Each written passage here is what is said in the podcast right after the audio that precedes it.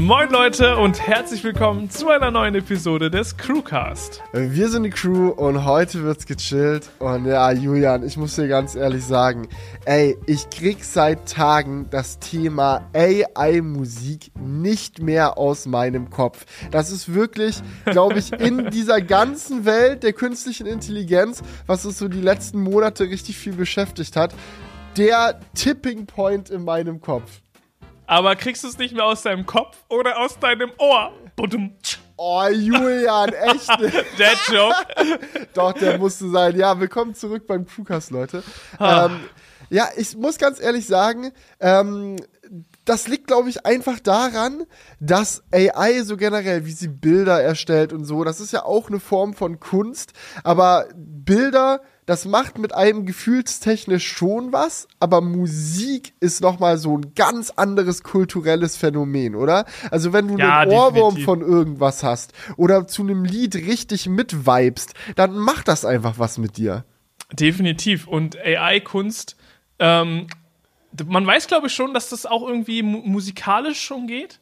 Aber es gibt ja auch schon so ein paar TikToks, die man schon mal vielleicht gesehen hat, wo irgendjemand so einen AI-Track baut oder so. Habe ich zumindest schon ein paar Mal gesehen. Und so viel bin ich auf TikTok auch nicht unterwegs. Also das kann schon gut sein, dass ich sowas auch schon mal gehört habe. Ähm, das hat man gemerkt. Aber so im Alltag angekommen, würde ich sagen, ist es noch nicht, oder? Ja, also in meinem Alltag mittlerweile schon, ja, ja, weil gut, in aber- den letzten in den letzten Tagen lupen die Sachen bei mir wirklich ordentlich durch und ähm, ich habe mir gedacht, ich äh, bring hier einfach mal, warte mal ganz kurz, so Ja. hier, ah, ich hau hier einfach mal einen kleinen Song rein. Ich möchte nämlich das gemeinsam mit dir mal erleben, gemeinsam anhören äh, und dir auch mal so ein bisschen, so ein bisschen zeigen, so was mich da wirklich bewegt hat. Denn das Krasse finde ich an der ganzen Geschichte, wir hören uns jetzt gleich einen Track von Ghostwriter an, ähm, dass das einfach wirklich an so einem Punkt ist, wo mir eigentlich die ganze Technik und so dahinter mittlerweile fast schon egal ist und ich einfach nur den, den Song geil finde. Ah, warte, jetzt ist das abgebrochen. Nein!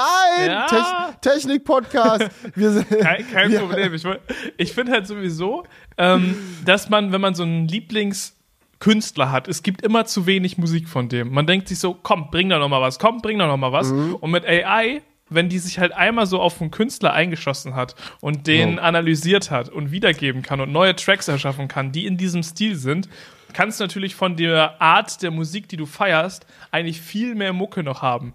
Weil Ja. es ja nicht mehr an die Zeit des Künstlers gebunden ist, sondern du einfach das Programm durchlaufen lässt und der nochmal irgendwie einen Remix daraus macht.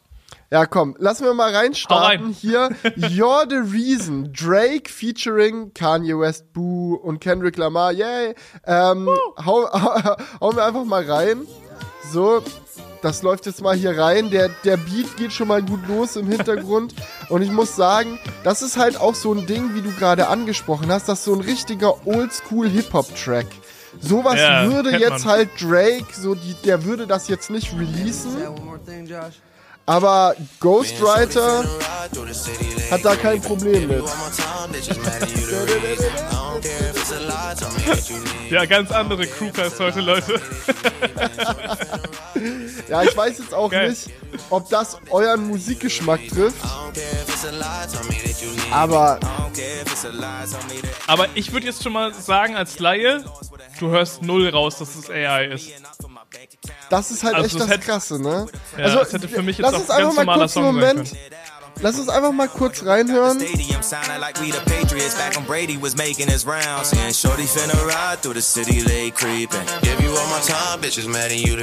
Das muss man sich echt mal geben. Also das ist jetzt gerade nicht, nicht Drake gewesen, nicht Kanye gewesen.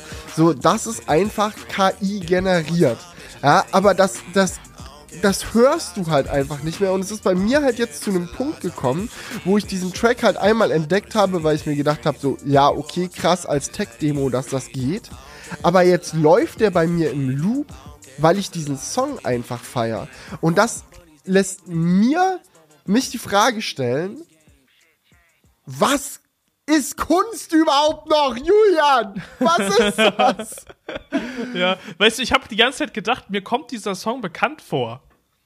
Und, ähm, und das Ding ist ja sowieso, deswegen sind ja auch äh, Remixe oder weißt du, es ist ja auch so ein Ding, so no Songs aus den 90er, 80er nochmal neu aufzulegen, sowas.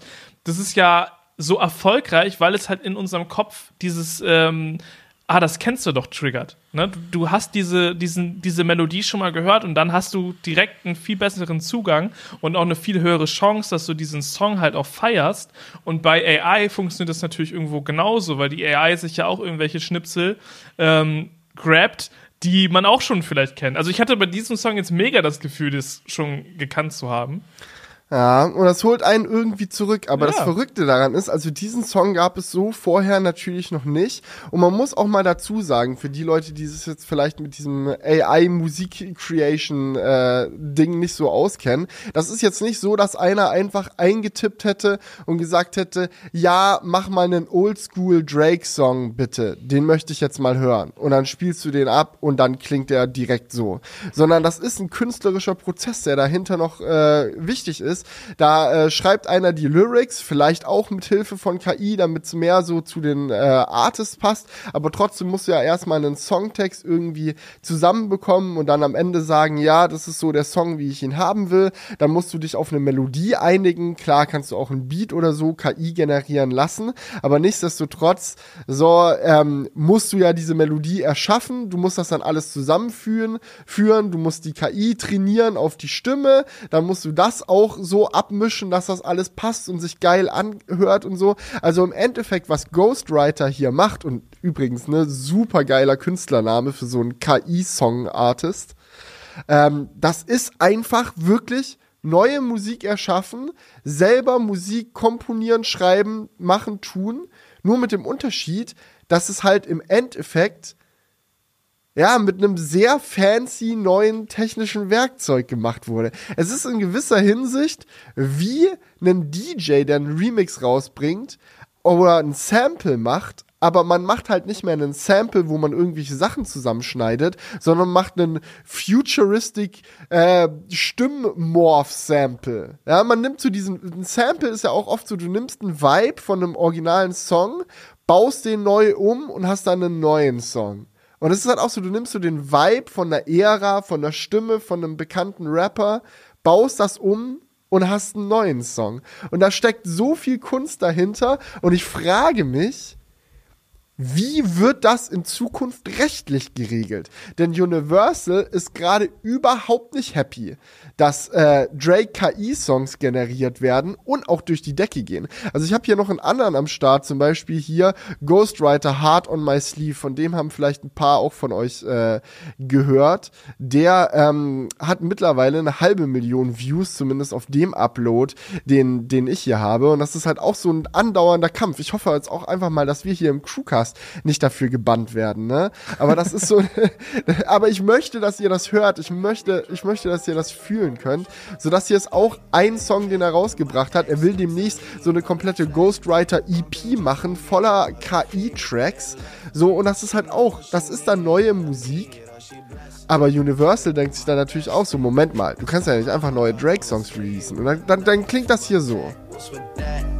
21, I love him, then my brother, that's where slap, ayy. Metro made the beat, so you know that it's gon' slap, ayy. Yeah, it's gon' slap, ayy. Tell him, run it back. Talking to a diva, yeah, she on my nerves.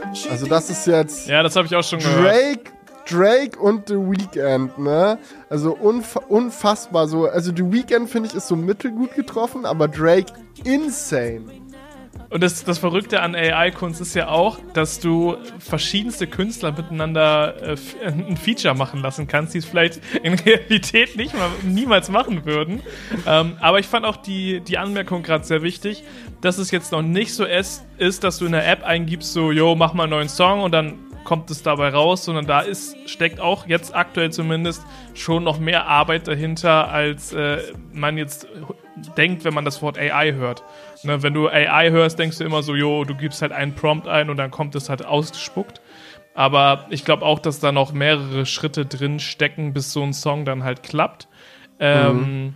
Aber nichtsdestotrotz wird das natürlich immer einfacher werden mit der Zeit. Ne? Also ich, ich, glaube, dass es sehr realistisch ist, dass genau das irgendwann mal geht, dass du halt in der App eingibst, yo, mach mal Drake featuring äh, Rihanna, let's go. so, und dann geht's los. klar, am Ende des Tages so KI-Technik ist jetzt so schlecht, wie sie nie wieder sein wird. Das ist so ein Punkt, den, den, das muss man sich echt, da muss man sich echt im Klaren drüber sein. So ab hier geht's nur noch bergauf. Zumindest was die Fähigkeit der Technik angeht. Ähm, und ja. was jetzt vielleicht noch ein bisschen schwierig und viel Gefiddel braucht, so schwierig ist und viel Gefiddel braucht, so das, das wird später irgendwann ganz einfach gehen. Ähm, die Frage ist nur, macht das dann noch was mit einem? Das finde ich so spannend daran. Weil jetzt gerade komme ich aus die ich komme aus diesem Fieber nicht mehr raus. Ich, ich höre mir einen Song nach dem nächsten an, die laufen bei mir im Loop, weil sich das so neu und modern und abgefahren anfühlt. Das ist so ein bisschen so wie äh, als Daft Punk angefangen hat, Sampling komplett zu revolutionieren und du so auf einmal so ähm, Technologic oder so Harder, Better, Faster, Stronger, so, solche Tracks halt irgendwie am Start hattest, so wo die Sampling wirklich bis ins Ultimatum getrieben haben und es es hat was mit den Leuten gemacht. Ja, die saßen da so, Alter, was ist das für ein futuristic Sound? Und wieso erkenne ich die Melodien irgendwie wieder, aber dann irgendwie doch nicht? Und es klingt so elektronisch und na, das ist halt auch neue Technik, die die benutzt haben, um einen neuen Sound zu generieren. Und jetzt haben wir wieder neue Technik, die benutzt wird, um einen neuen Sound zu generieren. Und das holt mich komplett ab, aber wird das irgendwann wieder langweilig? Oder ist das so ein Ding, dass halt man in Zukunft sagt, so ja, KI-Musik ist ein riesiges Genre, das ist ist einfach so. Da kannst du dir noch aussuchen, willst du lieber KI-Mucke hören oder lieber Mucke, die von, von Menschen gemacht wurde. Ähm, und vor allem wird es nicht vielleicht einfach irgendwann mal verboten. so, das könnte ich mir halt auch vorstellen, weil die Frage ist natürlich jetzt so urheberrechtsmäßig, ähm, wie legit ist das? Äh, wenn ich jetzt Drake wäre, würde ich da jetzt auch nicht so amused sein. Und auch wenn ich natürlich das Plattenlabel dahinter bin, natürlich noch viel weniger. Äh, ja, so ein Drake dem ist es vielleicht auch einfach scheißegal. Die so, banden Kram gerade kreuz und quer weg mit der Begründung, ja, das ist ein Copyright-Verstoß. Du hast ja unsere Audiodateien benutzt, um deine KI zu trainieren. Das geht nicht, das darfst du nicht. Ja? Du hast keine Lizenz, um das mit unseren Audiodateien zu machen. Und dementsprechend besteht hier ein Copyright-Verstoß. Also es ist gar nicht mal so auf der, auf der Begründung, ja, das klingt wie Drake, das darfst du nicht sondern es ist so diese technische Begründung. Ja, du hast ja unser Kram benutzt, so um das zu generieren, das darfst du nicht. Und dann stellt sich auch die Frage, gut, wie macht man das, wenn, ähm, wenn Künstler dann einfach anfangen, smart zu werden und die Technik so zu nutzen, dass es vielleicht nicht so offensichtlich ist. Ich meine, Ghostwriter, so, bei dem gehört es jetzt komplett zum Branding. Er ist der Ghostwriter, er macht so neue, so äh, man kennt sein Gesicht nicht so, er macht neue Songs mit irgendwelchen Artists, die daran gar nicht beteiligt waren. Ich meine, wie oft gibt's auch so Producer-Platten oder so, Kitschkrieg-Album, wo 500 verschiedene Rapper dann gefeatured sind. So, das kannst du halt in Zukunft machen, ohne die Rapper um Erlaubnis zu fragen. das ist dann so ein Producer-Album. Und genau, genau das bringt halt Ghostwriter jetzt erstmal raus, aber halt immer auch im Titel so, ich meine, der Track heißt jetzt Ghostwriter Hard on My Sleeve, Drake and The Weekend, AI-Song. Also AI ist halt irgendwie so im Titel mit drin. Aber er macht jetzt auch keinen, also das wird schon damit beworben. Hier, hier kriegst du Drake. Ja, die, klar, er nutzt halt auch schon die Namen, ne? Also das ist halt. Mh, hm, ich hab, hatte gerade einen Gedanken, mh, hm, dass es ja eigentlich genauso ist wie bei jedem anderen Künstler auch. Ne? Nur, dass, er, dass sich ein anderer Künstler dann nicht hinstellen würde und sagen würde, den Song, den ich jetzt mache, ist ein Drake-Song. Aber im ja. Endeffekt funktioniert eine KI ja genauso wie ein Künstler vielleicht auch funktionieren würde. So, du, wenn du, wenn du anfängst, äh, irgendwie musikalisch zu werden, du lernst erstmal, okay, was ist Musik, wie funktioniert das? Ähm, du hörst einfach Musik, dadurch wird ja auch dein Verständnis von Musik irgendwie geschult und irgendwann aus all diesen Tracks, die du mal gehört hast, fängst du dann an, selber Musik zu komponieren. So und ähm, dementsprechend ist, glaube ich, so eine KI schon sehr menschennah in der Art und Weise, wie sie funktioniert. Äh, und da kann dich ja natürlich auch niemand anklagen, weil, weil äh, Universal ja. sagt, ja, aber in, deine, in, de, in deiner äh, künstlerischen, in deinem Werdegang hast du ganz viel Musik von uns gehört, ganz viele Dateien. So, du kannst jetzt ja, also das, diese Argumentation geht da ja auch nicht. Also dementsprechend schwierig. Ähm, ich verstehe da von beiden Seiten auf jeden Fall so den Punkt. Ähm, jetzt hier in dem Fall von Ghostwriter ist es halt dann nochmal das nächste Level, weil er das halt auch offensichtlich so rausbringt, als wäre es von Drake. Ne? Also da steht halt nur kurz ja. AI hinten. Das überlesen vielleicht Nee, aber einige. es ist halt featuring Drake. Also es ist schon, äh, also der Name ist so, es ist ein Song von Ghostwriter. Da steht nicht Drake, You Are the Reason in Klammern Ghostwriter AI Song, sondern Mhm. es ist Ghostwriter, You Are the Reason in Klammern Drake AI Song. Also es ist schon, er stellt sich schon dahin und sagt so, ey, ich bin der Künstler hier, ne, ich habe diesen Song erschaffen, so ich habe das gemacht und das klingt halt wie Drake, nur damit ihr Bescheid wisst. Aber es gibt auch andere Künstler, die das viel smarter machen. Ich habe hier zum Beispiel noch den letzten Song, den ich mit euch teilen möchte von Alter. Ähm, die äh, machen auch so ein französisches Hip-Hop-Duo aus einem äh, Produzenten und einem Rapper, äh, die auch schon jahrelang sehr, sehr geile Mucke machen. Und die haben jetzt auch einen AI-Song rausgebracht, ähm, der aber einfach nur Alter Savages heißt. Also da steht jetzt weiter nichts bei. Du denkst so, okay, das ist einfach ein neuer Song von Alter. Und äh, auch die Grafik, die kommt, wenn du dir ähm, dann den Song auf YouTube reinziehst, ist so eine Kassette, die spielt. Und auf der Kassette steht drauf Alter Savages featuring und an der Stelle, wo auf der Kassette dann drauf gekritzelt wäre mit dem Kuli, wer das Feature ist, ist so das Papier, so dieser, dieser Druck auf der Kassette so ein bisschen abgerissen, sodass du es nur noch leicht andeuten kannst. So, wenn du weißt, wer es ist und wonach es klingen soll, machst du die Connections sofort, aber man merkt direkt, sie sind da ganz scheu damit, äh, zu bewerben, wer das jetzt ist, so, weil die auch keine Copyright-Probleme bekommen wollen. Das ist einfach nur ein neuer Alter-Song. Der ist auch nur auf YouTube, nicht auf Spotify, nicht auf Apple Music, so. Die gehen da richtig bedacht vor, aber auf YouTube auch schon eine halbe Million Aufrufe und das vollkommen zu Recht, denn der Track ist ein Biest. Ich spiele da mal kurz rein. Es geht direkt mit so einem richtig geilen Oldschool-Beat wieder los. Das ist. Vor allem so BASF-Kassette. Ja, ich fühle das, weil das hat direkt so ein Vibe. Das holt einen in eine bestimmte Ära zurück. Und das kann, also diese Technik erlaubt einem das halt, das auch zu machen. Wenn man es künstlerisch gut umsetzt. You tell the young they can never become what they aspire to. Born in a cell with no one who can inspire you. Your highs are as never as high as those that lie to you. Pretending that they live in the sky, lying behind your roof. Shooting holes up at your ceiling, trying to find the proof, trying to fight the feeling, the truth. Tied up like the news they've been concealing. Dipped it in diamonds so that you find Ja. it appealing. Time for dealing. Ich verstehe, ich verstehe. Ja, Ja, ja. ja, das ist halt. Das ist halt schon künstlerisch auf einem ganz anderen Level, weil, weil was hier alles abgeht, es hat so viele Ebenen. Es ist erstmal Alter und der Rapper von Alter featuring Jay-Z. Also ich meine, wer Jay-Z jetzt nicht kennt, der hat es vielleicht nicht rausgehört, aber ich glaube, wenn man Jay-Z kennt, dann hört man sofort raus. Ähm, und es ist halt so ein Duett, ne? Sie rappen zusammen, sie rappen im Wechsel. Das ist halt ein Feature, wenn du jetzt nicht wüsstest, dass es KI gibt. Hättest du keinen Zweifel daran, dass das ein echtes Feature ist, weil da künstlerisch halt so viel auf einer Wellenlänge abläuft. So der Text passt zusammen, die rappen gemeinsam und auch inhaltlich ist der Track so geil, weil er auf einer Metaebene eigentlich über diesen Moment in der Kunst spricht, wo halt Leute, das sind halt Savages, ne? Die Savages, die trauen sich neuen Kram. Also es gibt so ein, ein, eine Textzeile, die fand ich übel geil, die möchte ich mal an der Stelle zitieren. Da rappt Alter gemeinsam mit KI Jay-Z folgende Zeilen. What they are afraid of, later they will applaud for. Uh, when that which you are made later becomes an art form. Also sie sagen so, naja, jetzt sehen es alle noch kritisch und die, die Plattenfirmen haben Angst und die ganze Welt hat Angst. Klaut, klaut KI mein Job, what is going on? Und die Zeit wird zeigen, dass das, was hier gerade passiert, eigentlich nur eine neue Artform ist, eine neue, eine neue Art und Weise Kunst zu machen. Eine neue Art und Weise, yeah. Ja. Ja, also halt- ähm, mich, mich würde halt interessieren, wie viel da jetzt wirklich AI in diesem Song ist. Ist jetzt nur die Stimme von Jay-Z AI und alles andere ist komplett komponiert? Oder Das ist das noch mehr? Ne? Das kann man Das halt kann ich dir nicht sagen. sagen. Nee, ich kann es so. dir sagen. Ich habe mich Okay. damit nämlich auseinandergesetzt. Also der Beat ist komplett neu produziert von Alter. Also es ist, wie gesagt, zwei Leute, Beatproduzent und Rapper.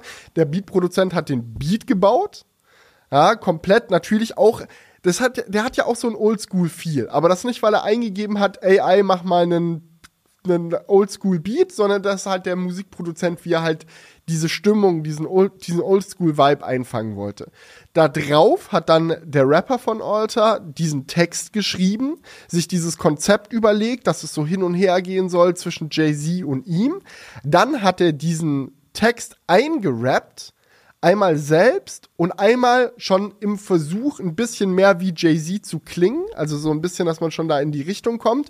Und dann hat der Produzent aus der eingerappten Stimme dann mit Hilfe von der KI dafür gesorgt, dass es sich mehr wie Jay-Z anhört und dann im finalen Mix diesen KI Jay-Z und den eigentlichen Alter-Rapper halt gegengeschnitten, damit man dann im Endeffekt bei diesem, bei diesem Ding rauskommt. Und ich finde, wir können auch gerade noch mal kurz reinskippen, damit man das mit dem Wissen sich jetzt gerade noch mal vor Ohren Ja, führen kann. savages. The savages. We are the savages. Das ist derselbe Rapper, der beides rappt in diesem Moment. Who told you poverty make criminals? A self-fulfilling prophecy, they Das ist drilling verrückt, it. ja. Think of all the made it with their options at a minimal. It takes being creative when they say the block will limit you to savages. The Einfach world geil. talented, those who have to live. Aber ich meine, man hört so einen kleinen Qualitätsunterschied zwischen den Stimmen, oder? Ja, ja, auf jeden Fall. Das, Also die Stimme von Jay-Z klingt so ein bisschen mehr radiomäßig so. So that you can't fire without an offer like a phantom. That you can't hide inside the opera when you can't stand up for your goal. They gonna stop you when you can't stand up, then it's gold. You got an Oscar. What they afraid of later, Later they will applaud for when that what you were made of later becomes the art form of savage. Es ist einfach krass. Es ist einfach. Also, ich weiß auch nicht. Ich, ich frage mich einfach nur, wie das in Zukunft weitergehen soll, weil ich finde, so zum aktuellen Zeitpunkt bin ich einfach nur hyped. Ich finde es einfach nur geil und ich hoffe, dass sich so eine rechtliche Lösung dafür finden wird. Ich meine, Sampling ist auch erst ein Teil der Kultur gewesen. Ne? Und dann waren die ganzen Rechteinhaber und so, äh, scheiße, wir müssen es irgendwie regeln. Und im Endeffekt wurden ja Regelungen gefunden. Und mittlerweile gibt es Modelle, wo dann schon neue Songs aus Samples kreiert werden können. Dann wird halt ein kleiner Prozentteil der Einnahmen an den äh, ursprünglichen Komponisten oder Rechteinhaber abgegeben. Und dann ist auch schon wieder gut. Ja, es gibt natürlich auch die Beispiele, wie, keine Ahnung, Blurred Lines von Robin Thicke und Pharrell Williams, wo sie dann äh, komplett weggeklagt wurden, weil sie sehr weit hergeholt äh, eine Melodie gesampelt haben, die dann halt nicht deklariert war. Und dann war halt so, yo, das war dann das Ende. Aber ja, das, ich bin einfach nur gespannt und ich freue mich drauf zu sehen, was talentierte Musiker mit dieser Technik noch alles machen werden. Ja, definitiv. Ähm, und vor allem ist es ja auch irgendwann dann schwierig. Also klar, wenn jetzt so Jay-Z draufsteht, also es steht ja da nicht mehr drauf, aber ne, bei, bei Ghostwriter, er schreibt ja drauf, wer das sein soll, ist natürlich relativ klar zu sagen, okay, der muss jetzt dem irgendwie was abdrücken. Aber was passiert, wenn du irgendwann mal einen, einen richtigen AI-Künstler hast, der so tut, als wäre ein richtiger Mensch, aber wo auch alles AI-driven ist? Ne? Also es kann ja gut sein, dass du irgendwann mal einen Künstler hast, der hat noch nie Gitarre gespielt, sondern es ist halt einfach nur wirklich komplett AI-basiert, aber er hat immer so einen eigenen Style. Ne? Also, und da wird ja auch irgendeine Musik von irgendjemand anderen dann mit einfließen. Du kannst ja nur nicht sagen, ähm, welche Musik das jetzt ist. Also wer soll davon jetzt was abbekommen? Ne? Und das ist da gerade an dieser Frage wird es dann scheitern, weil wie will man das auseinanderbröseln? So, ne? Also deswegen glaube ich, wird es da ab einem gewissen Punkt keine Lösung für geben, wer dann da irgendwie was von abbekommt. Ich muss mal an der Stelle noch ein paar äh, Kommentare vorlesen unter diesen AI-Tracks. Das finde ich so faszinierend. Hier schreibt zum Beispiel einer, Damn, these Ghostwriter AI-Tracks are bangers. Best music from these artists in years. Und das ist halt auch so ein Ding, also ich meine, die Ghostwriter-Songs waren jetzt, äh, der eine zumindest, den wir uns reingezogen haben, schon eher oldschool, quasi so dieser alte Vibe. Und das ist halt, wie oft hat man das? Dass man irgendwie so einen Künstler verfolgt über die Jahre und klar, Künstler verändern sich persönlich, die Kunst verändert sich und man denkt sich so, ja, das ist schon nice, was die aktuell machen, aber der Oldschool-Stuff von damals, das war schon das Geilste. Aber die würden halt nie wieder nochmal so einen Oldschool-Track machen. Und dann kommt halt jemand wie Ghostwriter her und sagt, ey, ich sehe hier die Nachfrage, ich weiß, die Leute wollen noch mehr Songs in dem alten Style und jetzt kannst du es halt einfach machen. Ja, das stimmt. Also es, ist, ähm, es ist jetzt so, das, was wir gehört haben, hat, schon, ist irgendwie cool, ne? Aber ich sehe da auch, ich sehe da auch so ein paar. Obwohl, was, was will man jetzt das Probleme nennen? Es, ist, es sind halt neue Möglichkeiten. Und im Endeffekt ist es vielleicht auch, ähm, läuft es vielleicht dann auch so, dass du ja immer irgendein AI-Programm hast, mit dem du das machst. Und vielleicht muss dann dieses AI-Programm an sich irgendwie GEMA bezahlen oder sonst was. Und es wird einfach unter allen Künstlern aufgeteilt, oder weiß der Geier. Äh, irgendeine Lösung findet man doch eigentlich immer, wenn man es möchte. Man kann natürlich aber auch einfach an, an die Sache rangehen und sagen, nee, das soll verboten werden und wir machen da den, den Sack zu. Aber das wäre wär schon schade. Weil ich glaube schon, dass es äh, vor allem kann ja so eine AI auch wirklich einen Track so machen, weil sie ja immer die, die am besten funktionierendsten ähm, Parts zusammen mixt quasi, dass die Songs halt wirklich erfolgreich werden, ne? Weil das ist ja, Ja. das ist ja eben wie eine AI funktioniert, die, die wahrscheinlichsten Kombinationen zusammenzubauen und dadurch kannst du natürlich auch äh, also so strategisch richtig gute Tracks bauen, die dann auch viele Leute sehr feiern. Ja, komplett. Aber die Frage ist halt so, ist das in der heutigen Musikindustrie so arg anders? Nö, Weißt du, wie ich aber mein? klar, aber es, es bringt das halt noch mal, es ist wie so ein Tool, das es noch mal besser macht. Ja, es ist so, ich finde so, viel, viele Leute haben das halt so gesagt, so, oh, dann, dann ist die Seele irgendwie von der Kunst vielleicht weg in Zukunft, wenn das alles immer nur noch generiert wird, basierend auf dem, was halt populär ist. Aber wenn du dir so Modus Mio oder so mal reinziehst, ich meine, wie viel Kram ist da drin, der alles, wo alles gleich klingt, wo du denkst, so, ja, okay, die Songs werden kürzer, so, es ist alles so algorithmusoptimiert mittlerweile. So, sind wir an dem Punkt nicht eigentlich schon längst angekommen und die Tools verändern sich jetzt einfach nur? Ja, spannend. Er hat auch noch einer geschrieben, I've been songwriting for years and got burnt out of boredom. But now that this is possible, I feel like it could be a new avenue to explore. Thank you so much for sharing this. Also, das ist halt, ja, ne? Du kannst jetzt zu Hause an deinem Rechner sitzen und nur mit deiner Vorstellung davon, was für eine Art von Song du haben willst, das einfach holen und das ist, ja. Schauen wir mal, wo uns das noch hinführt. Thema beendet, würde ich sagen. Lass zum nächsten kommen. Wir haben hier noch einiges auf dem Zettel heute, aber das musste kurz sein. Das hat mich richtig beschäftigt diese Yes, Woche. ich fand es auch richtig cool. Also ähm, ich hoffe, wir werden nicht weggestrikt. Ah, noch lachen wir. Äh, Aber äh, genießt den Crewcast, solange er online ist. genau. ja, ansonsten wollen wir ein paar Schnellfeuerthemen durchballern. Ja, wir haben ein paar kleine News hier für euch vorbereitet. Der jetzt hier so ein großes AI-Thema, dann kommen ein paar kleine Häppchen hinterhergeworfen. BMW und E.ON, also E.ON, der Energieversorger, haben sich zusammengetan und wollen zusammen Ladeinfrastruktur bauen. Fand ich ganz spannend. Denn Geil. ein, ein Puzzleteil fehlt uns ja noch, ne? Bidirektionales Laden. Das ist, glaube ich, so ein Punkt. Das hat man jetzt schon gesehen, dass es funktionieren kann, aber das ist halt einfach noch nicht massentauglich. Und es gibt da noch keinen Hersteller, der so richtig dick mal reingeht und sagt, so ja, wir machen das jetzt fertig. Ähm, und ich glaube, der Erste, der das wirklich marktreif anbieten kann in seinen Elektroautos mit einer Ladelösung dazu, die funktioniert, ich glaube, das wird richtig viel Erfolg haben. Äh, ich könnte mir auch vorstellen, dass das so ein Punkt wäre, wo ich mir dann überlege, so ja, das vielleicht zu holen. Ähm, also gerade wenn du halt irgendwie ein Einfamilienhaus irgendwann mal hast mit Solaranlage, macht es natürlich mega viel Sinn, äh, bidirektional zu laden. Und der erste Schritt in diese Richtung ähm, soll halt jetzt von BMW und E.ON angegangen werden. Die haben nämlich so eine Kooperation gestartet, dass BMW quasi die Hardware baut. Also die äh, Wallbox vor allem, dafür ist sie zuständig. Oder die entwickelt, vielleicht lassen die das auch von einer anderen Firma bauen, aber die sind auf jeden Fall für die Hardware zuständig. Und E.ON ist dann dafür zuständig, das richtig äh, zu installieren ähm, bei den Kunden zu Hause und natürlich auch für den Stromtarif zu sorgen. Äh, Finde ich insgesamt eigentlich ganz cool, so von der, ne, wer macht was. Und der erste Schritt ist jetzt noch nicht bidirektionales Laden direkt, sondern die erste Wallbox, die sie rausbringen, ähm, soll halt vor allem günstig einkaufen, den Strom. Also da gibt es dann von E.ON so einen Stromtarif dazu, der mit der Strombörse so in, in, in Zusammenhang steht. Und ähm, dann kannst du sagen, so ja, ich benutze mein Elektroauto morgen früh um 8 Uhr ähm, macht es bis dahin voll, aber mach es so voll, dass es am günstigsten für mich ist. Und das soll dann halt diese, diese Box können. Und dann halt Geil. wissen, okay, jetzt gerade ist der Strompreis niedrig auf der Börse, jetzt ziehe ich mir was. Und das ist natürlich auch super sinnvoll für unsere, äh, für unsere Auslastung des Netzes, weil so funktioniert es ja im Endeffekt. Strom ist dann günstig, wenn gerade äh, wenig Auslastung besteht. Und wenn man das halt dann dadurch halt ein bisschen streamlinen kann und balancieren kann, ist es eigentlich auch einfach generell eine gute Sache, wenn das viele Leute machen.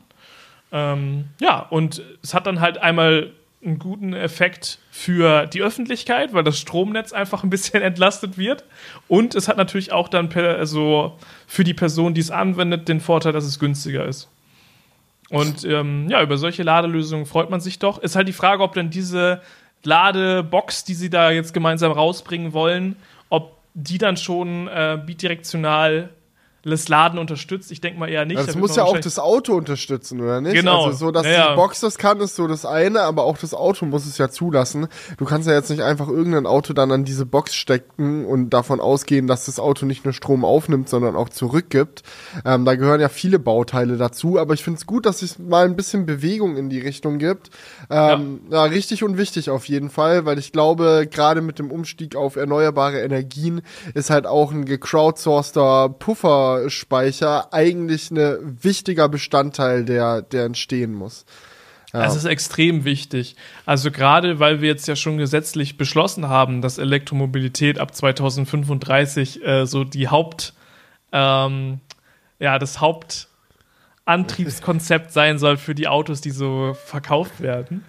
Ähm, Muss ja dann auch ein bisschen weitergedacht werden, weil wenn wir jetzt schon so viele Akkus produzieren und irgendwie hier verkaufen, wäre es doch dumm, wenn man die alle nochmal produziert, um sie dann halt als Stromspeicher irgendwo Aber hinzustellen. Julian, es hat doch niemand gesagt, dass Elektroautos das Ding werden müssen. Es wurde nur gesagt, keine lokalen Emissionen mehr, keine Verbrenner mehr. Also Wasserstoffautos haben doch noch eine Chance, oder? Ja, deswegen habe ich ja gerade schon so vorsichtig gesagt, das Hauptantriebskonzept sein soll. Das war ja genau der Hintergedanke. Aber klar, natürlich, die große Wasserstoffrevolution, die steht ja noch kurz bevor. Und ähm, dann ist das, was BMW und E.ON hier macht, sowieso komplett für die Katze. Ich habe die Woche auch einen Artikel gesehen über eine neue Art von Pufferspeicher, die eigentlich ganz geil ist, äh, und zwar ein Betonakku.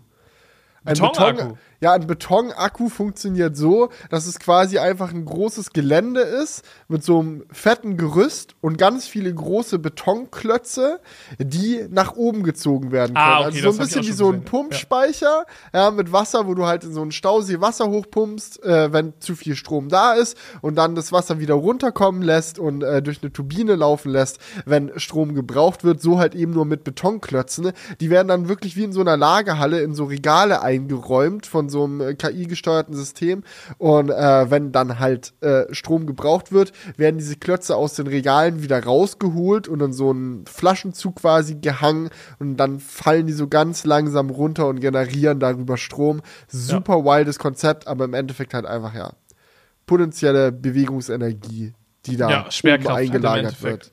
Ja. Co cooler Stuff, cooler Stuff. So, DBSV fordert, E-Autos sollen lauter werden, lese ich hier gerade. Was? Noch lauter? Ja, also der DBSV ist äh, übrigens der Deutsche Blinden- und Sehbehindertenverband. Und äh, das ging jetzt auch so ein bisschen durch die News. Ich glaube, das hatte ich auch in der Tagesschau gesehen. So, die haben halt gefordert, dass Elektroautos lauter werden sollen, einfach damit sie halt für Blinde oder Sehbehinderte ähm, besser hörbar sind. Und das ist jetzt halt so die Frage.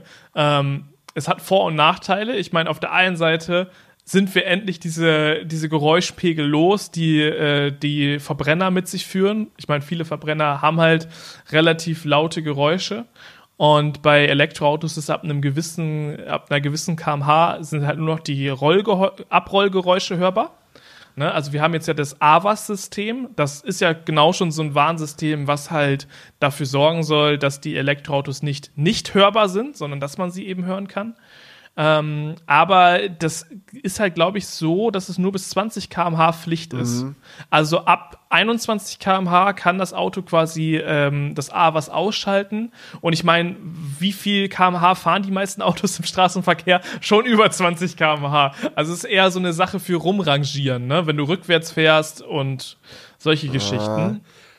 Ja, es ist schon so, also, ich sag mal so, ich, es gibt halt verschiedene Blickwinkel, aus denen man es sehen muss. Und natürlich so ganz klar wichtig ist, die Sicherheit aller Bürger zu gewährleisten und dabei dazu zählen natürlich auch äh, Sehbehinderte und Blinde. Ganz klar, so die müssen auch in der Lage sein, nicht von E-Autos überfahren zu werden. So, das ist so ein Grundsatz, da müssen wir, glaube ich, nicht groß drum diskutieren. Die Frage ist nur, in welchem Rahmen macht man das? Wie laut ist tatsächlich notwendig? Und ähm, wie wägt man das ab mit allen, mit allem anderen, was es noch so gibt? Weil ich Genau, muss ja, sagen, ist eine, eine Sache, die ich halt echt angenehm finde, aktuell, ist mir immer vorzustellen, wie das in Zukunft wird, wenn alles E-Autos sind im Stadtbild. Weil wenn ich irgendwie in Leipzig in einem Lokal oder so an der Straße stehe oder alleine wenn ich durch einen Auwald spaziere, hörst du manchmal so äh, noch von weiter weg irgendwelche Motorengeräusche oder du läufst halt gerade die Straße lang und es ist halt einfach so ein, so ein konstanter Pegel, der irgendwie da ist und dröhnt. Und dann immer, wenn mal so zwei, drei Elektroautos nacheinander an einem vorbeifahren, merkt man es immer sofort, wie angenehm ruhig es auf einmal wird. Und das ist für die mentale Belastung eine unfassbare Erleichterung. Also ich merke richtig, wie so dieses Landfeeling mitten in der Stadt auf einmal aufkommt, weil du halt einfach nicht diesen andauernden Pegel hast. Und das ist furchtbar angenehm und eine Lebensqualitätsverbesserung für Millionen von Menschen in Deutschland. Und ähm, ich sag jetzt nicht, also das nicht, dass mich jetzt hier jemand falsch versteht, oh, das ist so chillig, wenn es ruhig ist, dann sollen sich halt ein paar äh, Blinde überfahren lassen. Mein Gott, dann ist das so. so das ist überhaupt nicht das, was ich sagen will. Aber es ist halt schwierig, die Balance zu finden ne? zwischen dem, okay, wie kann halt ein geringerer Geräuschpegel das Leben von Millionen von Leuten besser machen und wie laut müsste der Pegel tatsächlich sein, um Blinde zu schützen? Oder gibt es nicht vielleicht auch andere Möglichkeiten, smarte Technik, die man einsetzen kann, um die Sicherheit zu erhöhen, ohne konstant laut zu sein?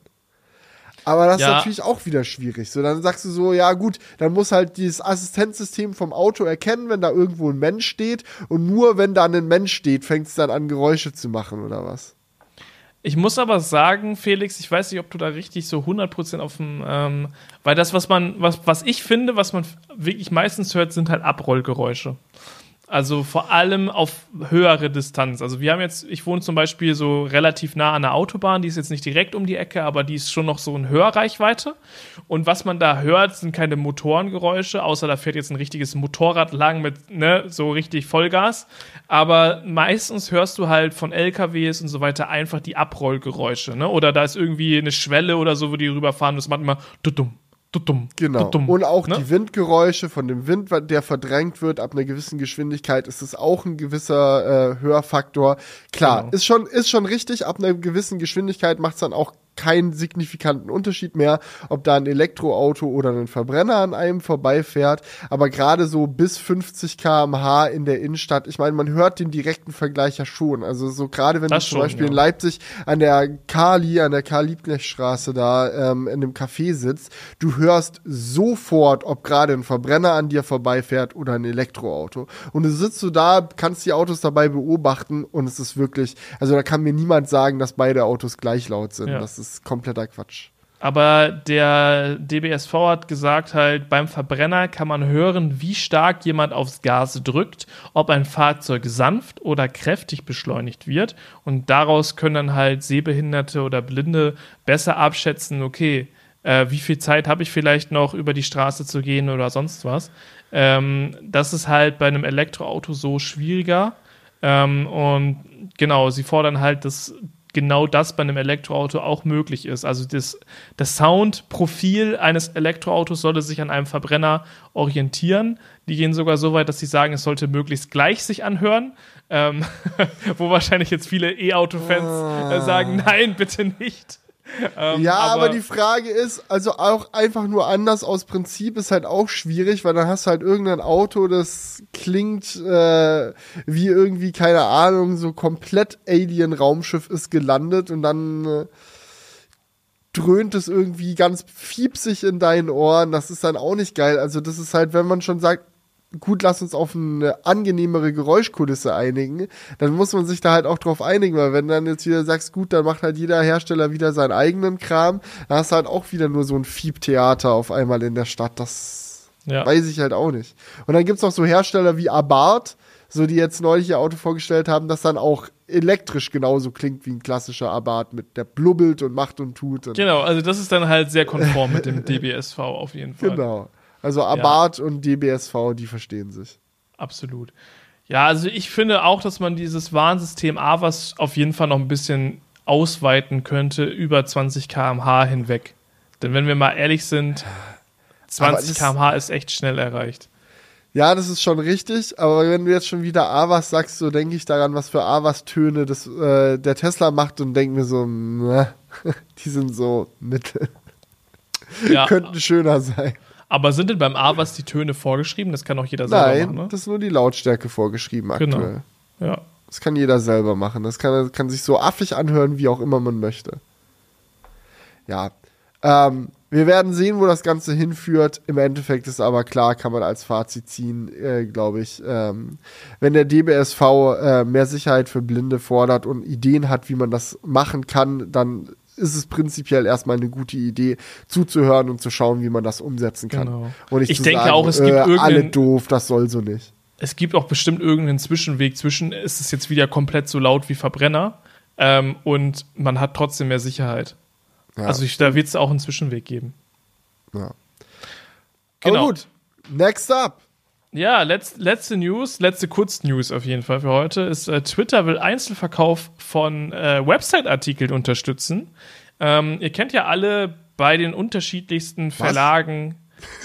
Okay, ja, ja, ich hätte. Ja, ja, ihr kennt ja alle diese Abos, ne? Also du bist zum Beispiel, keine Ahnung, bei der Zeit, der Welt oder bei der Süddeutschen, bei der Frankfurter Allgemeinen Zeitung oder sonst was. Und all diese Websites haben ja immer, also eigentlich mittlerweile alle, eines gemeinsam, und zwar, dass sie so ein Abo-Modell haben, eine Premium-Mitgliedschaft oder wie es genannt wird. Dass du halt gewisse Artikel hast, die halt hinter einer Paywall verschwinden und du, um diese Artikel zu lesen, äh, das, damit du die lesen kannst, quasi einen monatlichen Betrag an die äh, abdrücken musst. So. Und äh, das ist, glaube ich, für viele eine sehr nervige Hürde. Also ich kenne das bei mir auch sehr gut. Du wirst halt auf Google News oder irgendwo getriggert und findest einen Artikel spannend, klickst drauf und dann liest du so die ersten drei Zeilen und musst danach bezahlen und denkst dir so, nee, gar kein Bock. Ich lese jetzt einmal diesen einen Artikel, will mir jetzt hier nicht für die ganze FAZ oder sonst was äh, da die, das Abo gönnen und äh, bist dann halt wieder weg. Und ähm, Twitter ist ja, glaube ich, gerade sehr verzweifelt auf der Suche, irgendwie Geld zu verdienen. Und die haben sich jetzt gedacht, steppen wir da doch mal rein.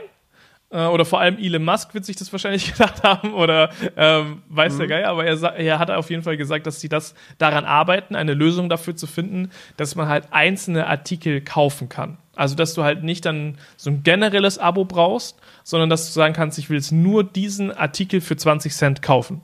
Und dann bezahlst du diese 20 Cent und dann kannst du und kannst du den halt lesen und alle Websites können dieses System dann halt nutzen. Finde ich richtig stark. Also ist für mich wirklich eine 10 von 10 mit Abstand das cleverste und beste, was Elon gemacht hat, seitdem er Twitter übernommen hat. Das ist so dringend notwendig. Ich habe dieses Problem im Alltag andauernd und stelle mir gerade schon äh, im Fiebertraum eine Zukunft vor, in der man das vielleicht sogar als Abo-Modell machen kann, dass man irgendwie so ein äh, Media-Pass oder so sich bei Twitter abschließt und der dann so auf YouTube Premium angelehnt dann das Cash unter den Media-Outlets verteilt, die da irgendwie mitmachen. Weil es ist halt wirklich immer dasselbe. Ich brauche halt wirklich für den einen FAZ-Artikel, den ich im Monat lese, brauche ich diese Mitgliedschaft nicht. Und wenn ich für wirklich für jede einzelne Webseite das abschließen würde, würde ich mich ja dumm und dämlich zahlen und es macht auch keinen Sinn, weil dann zahle ich halt eine volle Mitgliedschaft für eine für ganz viele Sachen, wo ich halt nur einen Artikel lese. Also einfach Quatsch und das so einzeln machen zu können, ist richtig geil. Ich frage mich halt, ist 20 Cent so jetzt ein Beispiel, was du dir ausgedacht hast? Hab ich mir Oder ausgedacht, ja. Okay, weil das finde ich noch interessant, wie dann die Preisgestaltung tatsächlich sein wird. Ich meine, Twitter wird da sicherlich auch ihren Prozentsatz irgendwie von abhaben wollen. Ja, ja. Ich meine, immerhin, they Darum drive geht's. the traffic. So, wir bringen euch Leser und helfen euch gleichzeitig auch noch dabei, die bezahlen zu lassen. So, da sehen die ihre Position im Markt sicherlich. Aber alles in allem, ja, kann ich mir das richtig gut vorstellen. Also das, Mhm. Also das Gerne. Ding ist ja, es ist ja nicht so, dass auf diese Idee noch nie jemand gekommen ist. Ähm, es gibt ja zum Beispiel auch solche Anbieter wie Readly oder so, die auch so ein Abo haben, wo du halt verschiedenste Zeitschriften lesen kannst, aber das funktioniert noch nicht so, dass du irgendwie auf einen Artikel stolperst und dann einfach nur so, keine Ahnung, wie gesagt, diese in den Raum geworfenen 20 Cent dann einfach zahlst. Ähm, und das Problem, warum das bisher noch kaum jemand macht, ist halt einfach, dass ähm, bei allen möglichen Zahlungsdienstleistern immer gewisse Gebühren auf äh, auftreten und gerade bei solchen Pfennigbeträgen äh, lohnt sich das dann halt häufig nicht. Also wenn du jetzt irgendwie was für 20 Cent kaufst und dann will PayPal oder sonst was 1 Euro Grundgebühr oder sonst was. Also ich weiß jetzt nicht, wie die Gebühren da Ja, genau ja, sind, klar. aber ne? Also lass es alleine schon 10 Cent sein. Da ist ja schon die Hälfte von dem Geld weg, nur für PayPal. Genau. Ja, und ich glaube, da kann natürlich Twitter, wenn die dann sagen so, oh, wir wollen ja eh die Everything-App werden, dann gibt's jetzt noch Twitter Pay und dann kannst du es damit machen. Und, Genau. ah. Also Twitter hat noch nicht gesagt, wie das genau funktionieren soll, sondern man kennt es ja bei Elon Musk, der haut erstmal raus, yo, das machen wir jetzt, ne? Und dann ist Coming in two weeks. Ja, wie das dann genau kommt und wann und wer dann da mitmacht, ist natürlich nochmal die Frage.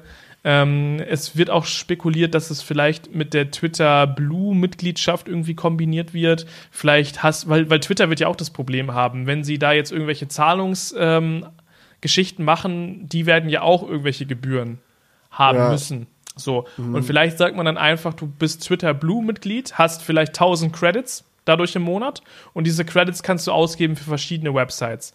Und dadurch haben sie halt dann nicht das Problem dieser Microtransactions, sondern diese Credits werden dir vielleicht einfach irgendwie abgezogen und dann kann man auf der anderen Seite dann äh, dem Verlagshaus XY eine gesammelte Überweisung schicken am Ende des Monats.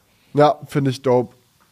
Also so könnte das halt vielleicht funktionieren. Ja, also hab, das habe ich mir jetzt auch ein bisschen zusammengereimt, muss man dazu sagen, aber wie gesagt, es ist noch nicht hundertprozentig klar, wie das dann umgesetzt wird. Ja, gut, aber wenn wir jetzt gerade schon beim Thema ähm, Coming two weeks sind. Ja. Ich war in Frankreich. Mm. Sorry, habe mich gerade verschluckt. Ähm, ähm, ich war in Frankreich beim Tesla-Event und darf jetzt endlich darüber reden. Oh ja. Und bin sehr, sehr hyped. Die Ähm, Story ist auch wirklich geil, Leute. Also macht euch es jetzt ist schön wirklich, Tee. es ist wirklich overall so eine Geschichte gewesen, wo ich sagen muss, das habe ich noch nie erlebt. Und dabei meine ich jetzt nicht das neue Produkt, was sie gezeigt haben, sondern das ganze Event in general. Ich bin so lange schon auf YouTube aktiv und ich war schon auf so vielen Medien-Events. Und es hat mich einfach von vorne bis hinten komplett fasziniert, wie anders Tesla so ein Event angeht, wie alles, was man bisher kennt. So es ist nicht nur bei den Produkten so, sondern auch in der PR-Arbeit machen die alles einfach komplett anders. Die so, ha, so wie das bisher gemacht wird, gefällt uns nicht, wir drehen den Spieß jetzt um. Ähm, erstmal ganz kurz, kann man ja vielleicht sagen, äh, zur, zur Einleitung erstmal, was wurde vorgestellt für die, die es nicht mitbekommen haben. Es gibt ein neues Trackpack fürs Model S, das die Höchstgeschwindigkeit endlich freischaltet. Da kannst du dann mit 322 km/h mit deinem Tesla durch die Gegend ballern, weil da jetzt in diesem Trackpack halt auch sehr geile Bremsen mit drin sind, die dir dabei helfen, wenn du schnell fährst, auch schnell wieder anzuhalten. ist Steht auch das alles, was eigentlich bei dir im Hintergrund? Äh, nee, das ist eine äh, Model 3 Bremse, die da hinter mir so. steht. Ähm, die äh, wurde bei Jonas Auto ausgebaut. Die passt nur thematisch äh, ganz gut, deswegen habe ich die hier drin. Aber ich habe ke le leider keine 13.000 Euro Carbonbremse von Tesla mitbekommen. Für den Hintergrund. Für den Hintergrund. Das Ja, wäre schade. natürlich schön gewesen, aber so ist es nicht. Ähm, äh, genau. Äh, die, diese Bremse haben sie halt vorgestellt, die kannst du einzeln kaufen. Die kostet, wie gesagt, 13.000 Euro. Das sind halt vier Bremsen für jedes Rad eine. Ähm, klingt erstmal ziemlich teuer, ist halt eine Vollcarbonbremse. Die sind nun mal so teuer und das sind sehr große Vollcarbonbremsen. Das ist halt einfach wie es ist. Das ist halt High-End Motorsport Bauteile. So ein Schnapper sicherlich nicht, aber halt im Verhältnis zu dem, was äh, vielleicht auch eine Carbonbremse bei Porsche kostet oder so, dann doch wieder halbwegs in Ordnung. Ähm, es gibt auch neue Felgen äh, dazu, die leichter sind und somit ein besseres Lenkverhalten und Federverhalten ermöglichen. Und neue Track-Reifen, die kleben wie Sau und für das Gewicht vom Model S ausgelegt sind, sodass du in dieser Kombination neue Bremsen, neue Felge, neue, neue Reifen halt über einen Track fetzen kannst mit dem Model S Plaid, als gäbe es keinen Morgen mehr. Ja, und genau das hast du gemacht. Jetzt kommen wir nämlich zu dem Punkt, äh, was, was so absurd war, weil du konntest an einem sehr speziellen Ort sehr spezielle Dinge mit einem Tesla machen. Genau, also ich hatte damit überhaupt nicht gerechnet. Äh, vielleicht auch kurzer, kurzer Plausch aus dem Nähkästchen. Das, äh, das Ganze hat damit angefangen. So, also Tesla PR ist ja keine, keine große Sache, sage ich mal.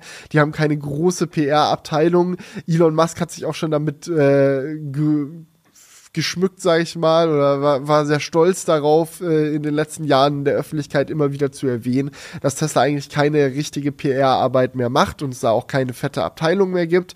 Das war damals, äh, von dem, was ich jetzt erfahren habe, wohl auch richtig. Mittlerweile gibt's wieder ein paar Leute, die PR machen, aber die haben dann immer so alternative Jobtitel.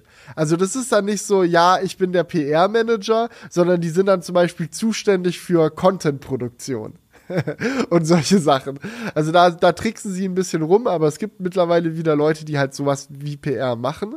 Und ähm, mit denen habe ich aber nichts zu tun. Ich kenne die auch nicht und äh, hätte jetzt auch nicht gewusst, wie ich da zu so einem Event hinkomme. Und dann ist es tatsächlich dazu gekommen über einen äh, Kollegen, der dafür angefragt wurde, aber dann keine Zeit hatte äh, und äh, da verhindert war für das Event. Der hat dann mich empfohlen und dann kam so irgendwie der Kontakt zustande und so, so hatte ich dann auf einmal über WhatsApp quasi die Einladung bei mir auf dem Handy. Ey, neues Tesla Trackpack wird vorgestellt. Du kannst das schon mal in Frankreich auf der Paul Ricard Formel 1 Strecke fahren, wenn du willst sag, ob du kommen magst, äh, das sind die Daten. Und es ist halt so richtig direkt so per WhatsApp-Sprachnachricht. Und du denkst schon direkt so, okay, chillig, Digga. Ähm, direkt mal geantwortet, du bin ich gerne dabei, kann ich Jonas mitbringen, äh, bester, bester Kameramann und sowieso ähm, äh, Auto-Enthusiast, mit dem man so eine Action mal zusammen durchziehen kann, die so, ja, ja, gerne, bring mit, dann seid ihr zu zweit da. Äh, wie wollt ihr anreisen? Wir können euch Flüge organisieren oder Zug oder bliblablub. Oder ihr könnt auch mit dem Auto fahren und wir haben uns dann halt überlegt, ja, okay. Also eigentlich ist ja schon auch affig so, ich versuche ja auch generell Flüge so gut es geht so ein bisschen zu reduzieren. Ähm, muss jetzt nicht unbedingt nach Südfrankreich fliegen, wenn du auch mit dem Auto fahren kannst. Haben geschaut, gut, 15 Stunden Roadtrip, so, das kann man schon durchziehen, wenn man sich abwechselt und macht auch sicherlich Spaß. Außerdem ist es super nice, wenn da irgendwie so ein Tesla Plaid Trackpack vorgestellt wird, dann auch mit dem eigenen Plaid da an der Rennstrecke auftauchen zu können, um sich das anzuschauen. Und dann haben wir gesagt, so, wir fahren jetzt mit dem Auto. Und das war das Geilste ever, weil Tesla dann auch so direkt meinte, so, ich kenne das von so vielen Firmen, das ist immer so, ah, du kommst mit dem Auto, da machen wir jetzt eine Kilometerpauschale. Wir rechnen das dann jetzt ab. Ja, das ist dann mhm. so, ah, du schreibst du eine Rechnung und dann sind es irgendwie 30 Cent pro Kilometer für die Verschleißkosten und Spritkosten und bla bla bla. Digga, nicht bei Tesla. Bei Tesla war das so, ja, sag mal die E-Mail-Adresse von deinem Tesla-Account. So, ja, das ist meine E-Mail-Adresse. Ja, wir haben dir 3000 Freikilometer für einen Supercharger gedroppt. Dann kannst du ja benutzen, um rüberkommen. gut, ja gut, aber das geht natürlich auch nur, wenn du einen Tesla fährst. Ne? Das geht wäre natürlich. interessant gewesen, wie das sonst gelaufen wäre. Ja, Supercharger sind doch dann einfach offen, oder? Ja, ja, aber wenn du jetzt mit dem Mustang gekommen wärst. Ah ja, dann, dann, ja. dann, dann vielleicht. da erstmal mit, mit, mit dem Sprinter oder so an, angekarrt gekommen. Naja. Du, das, also das ja, war. Ist ja in der Automobil-Journalismus-Szene ähm, nicht ungebräuchlich, ähm, dass da Leute auch noch mit dicken Verbrennern durch die Gegend fahren. Also da werden das ja bestimmt noch andere sein. Leute gewesen sein, die da irgendwie hingekommen sein. Ja, da waren andere Leute, tatsächlich aus ganz Europa. Mhm. Ähm, aus Deutschland waren es Jonas, ich und äh, Autogefühl, die da waren. Also da auch relativ eng begrenzt. Ähm, und da hat man schon direkt gemerkt, okay, für Tesla ist dieses traditionelle Netzwerk nichts, nichts wert. Ja, man kennt das ja so irgendwie aus der, ich war auch schon bei ein paar Autoveranstaltungen, bei Smartphone-Herstellern ist das nicht groß anders. Alle sind so irgendwie vernetzt, die Agenturen kennen die Creator und die Agenturen machen was für Firmen und es ist alles so ein riesiger Klabums. Und wenn du da Leute kennst und Leute dich kennen, dann bist du immer irgendwo mit dabei. Das ist so ein richtig so, wer kennt wen, what's going on. So, war man schon mal nett zu dem einen oder zu dem anderen. Ach, die nächste Einladung ist wieder da. Das ist alles so ein bisschen, ja. Ich will jetzt nicht sagen, dass man sich da, da, da reinlutschen muss, weil so schlimm ist es nicht. So, du kannst auch ganz objektiv und da, so deinen Content machen und trotzdem überall mit am Start sein. Aber es ist hilfreich, wenn Leute dich kennen und man da ein bisschen Smalltalk führt und so. Und das merkst du direkt, so dieses, dieses ganze Netzwerk, was da existiert, ist Tesla irgendwie scheißegal. Die so, ah, ja, egal, mach mal selber. Das ging ja schon los, als irgendwie die ähm, Model S Plats und Model X Plats als Vorführer haben die irgendwie so vier Autos nach Europa geschickt und so ein paar Medienoutlets damit fahren lassen. Und da war das Geheule groß von so vielen Outlets, äh, wir sind so eine große Zeitung, wir sind so ein großer Channel, warum wurden wir nicht eingeladen, warum durften wir nicht, also diese Anspruchshaltung, die so normal ist in der Szene, so, wo du denkst so, oh, Digga, ist einfach echt eklig. So, das, das hattest du einfach nicht, weil die so richtig fast schon gefühlt random einfach irgendwelche Leute eingeladen haben, worauf sie Bock hatten. Fand ich irgendwie erfrischend. Und bei dem, bei dem Track, Track-Event war das auch so. Und als ich dann da angekommen bin, habe ich auch direkt gemerkt, wieso das so ist. Denn vor Ort bei diesem Event waren einfach keine richtigen PR-Mitarbeiter. Also wie gesagt, es gab so ein, zwei Leute, die so Jobtitel Medienproduktion und so hatten, die dann so ein bisschen das Event organisatorisch begleitet haben. Aber das eigentliche Event wurde von den Leuten veranstaltet, die dieses Trackpack entwickelt haben. Also es waren so, ich würde schätzen, so an die 20 Tesla-Mitarbeiter vor Ort und von denen waren vielleicht drei so aus der organisatorischen Richtung. Und die restlichen 17 waren halt einfach, ja, einerseits war der Chefentwickler für Model S und X da, also der Typ, dessen Aufgabe es ist, die Model S und X Plattform generell zu entwickeln und die Entwicklung zu überwachen. Also alle Entwicklungsfragen bezüglich dieser Fahrzeuge enden dann erstmal bei ihm, bevor er sich dann quasi nochmal mit Elon irgendwie dann mal im wöchentlichen Meeting ein bisschen abquatscht, aber eigentlich ist die Entwicklung so seine Aufgabe. Und dann so ganz viele unterschiedliche Leute. Der, der, der für das Chassis-Design zuständig war, der, der fürs Fahrwerk zuständig ist, ich habe mit einem Typen geredet, der hat einfach nur den Kofferraum gemacht. Der erzählt mir das so, weil es hat sich dann auch rumgesprochen, dass, dass ich derjenige bin, der auch mit dem eigenen Auto da angekommen ist. So und so ein knallblauer Tesla, das ist dann da auch rausgefallen zwischen den anderen ganzen Fahrzeugen, die die da mitgebracht hatten. Äh, und er sagt so zu mir, ah, ich, ich habe das schon so vielen Leuten erzählt, das scheint die Leute nicht zu interessieren und ich habe das auch noch nie in einem Review gesehen. Aber du kannst das vielleicht wertschätzen, weil du ja selber das Auto fährst. Komm, ich zeig dir mal was. Und ich so, ja, okay, what's going on? Und er so, ja, okay, wenn du den Kofferraum hier aufmachst und diese Abdeckung oben runter nimmst, weil du den ganzen Kofferraum vollladen willst, wo packst du die denn dann am besten hin? Schau mal, die passt perfekt in den Lower Trunk. Wenn du die so, so da reinpuzzelst, schließt die optimal ab und nimmt so wenig Platz weg, wie es nur irgendwie geht und du kannst den ganzen Kofferraum vollladen. Ich stand so da, hab das gesehen, dachte mir, das ist ja smart AF. Und ich so, oh krass, dass ihr das entwickelt habt. Und er so, Nee, nicht ihr. Ich habe da, ich habe das gemacht. Das war meine Aufgabe. Ich habe in Meetings mit meinen mit anderen Ingenieuren und so mich abgesprochen und äh, die Welt bewegt. So interne Bauteile in dem Auto mussten noch mal angepasst werden, damit die Form von diesem Cover da wirklich perfekt in den Lower Trunk reingeht. Er hat sich den Arm ausgerissen, um das möglich zu machen. Und er war jetzt ganz stolz darauf, mir das zu zeigen, dass das geht. Und ich so, ja, okay, ich werde es garantiert mal erwähnen. An der Stelle habe ich es jetzt mal gemacht. Also Leute, ihr wisst, wenn ihr da das, das Ding da unten in euren Kofferraum reinpuzzelt, da ist ein Tesla-Mitarbeiter sehr froh, weil er sich viel Mühe gegeben hat, das möglich zu machen. Mhm. Äh, machst du so ein Detail und nirgendwo Witz erwähnt und du denkst dir so, Mann, warum habe ich das gemacht? Ja, ich fand's auch so witzig, weil ich ihn halt einfach so gefragt habe, so, ja, also du bist so Interieurteam. Und er so, nee, kein Team, ich bin das. So, so, so eine riesige Firma wie Tesla und du denkst dir so, ja, da sind halt einfach 500 Leute irgendwie für alles Mögliche zuständig. Nee, da, es muss halt ein Kofferraum gestaltet werden. Am besten geht's, wenn es nur eine Person macht, weil sonst äh, hast du wieder das Problem, dass die nicht weiß, was hier abgeht und da abgeht und sonst was, sondern muss auch irgendwie den Überblick behalten. Also bekommt halt diese eine Person die Entscheidungsmacht, den Kofferraum so zu gestalten, wie die das möchte. Und dann wird halt dieser Kofferraum entwickelt. Das ist schon, das ist schon faszinierend. Und dass dann halt auch kein PR-Mensch nach Frankreich geschickt wird, um das zu präsentieren, sondern halt die Entwickler selbst. So, das geht ja jetzt über den Kofferraum hinaus. Die meisten Leute, die da waren, hatten halt mit dem Trackpack zu tun. Also Reifeningenieur, Felgendesigner, äh, Leute, die den Antriebsstrang da mitgearbeitet haben, Chassis-Design, bliblablub. Die wussten so viel über dieses Auto. Und was ich halt auch richtig angenehm fand, du konntest die alles fragen, auch die unangenehmen Sachen, da kommen wir jetzt gleich zu.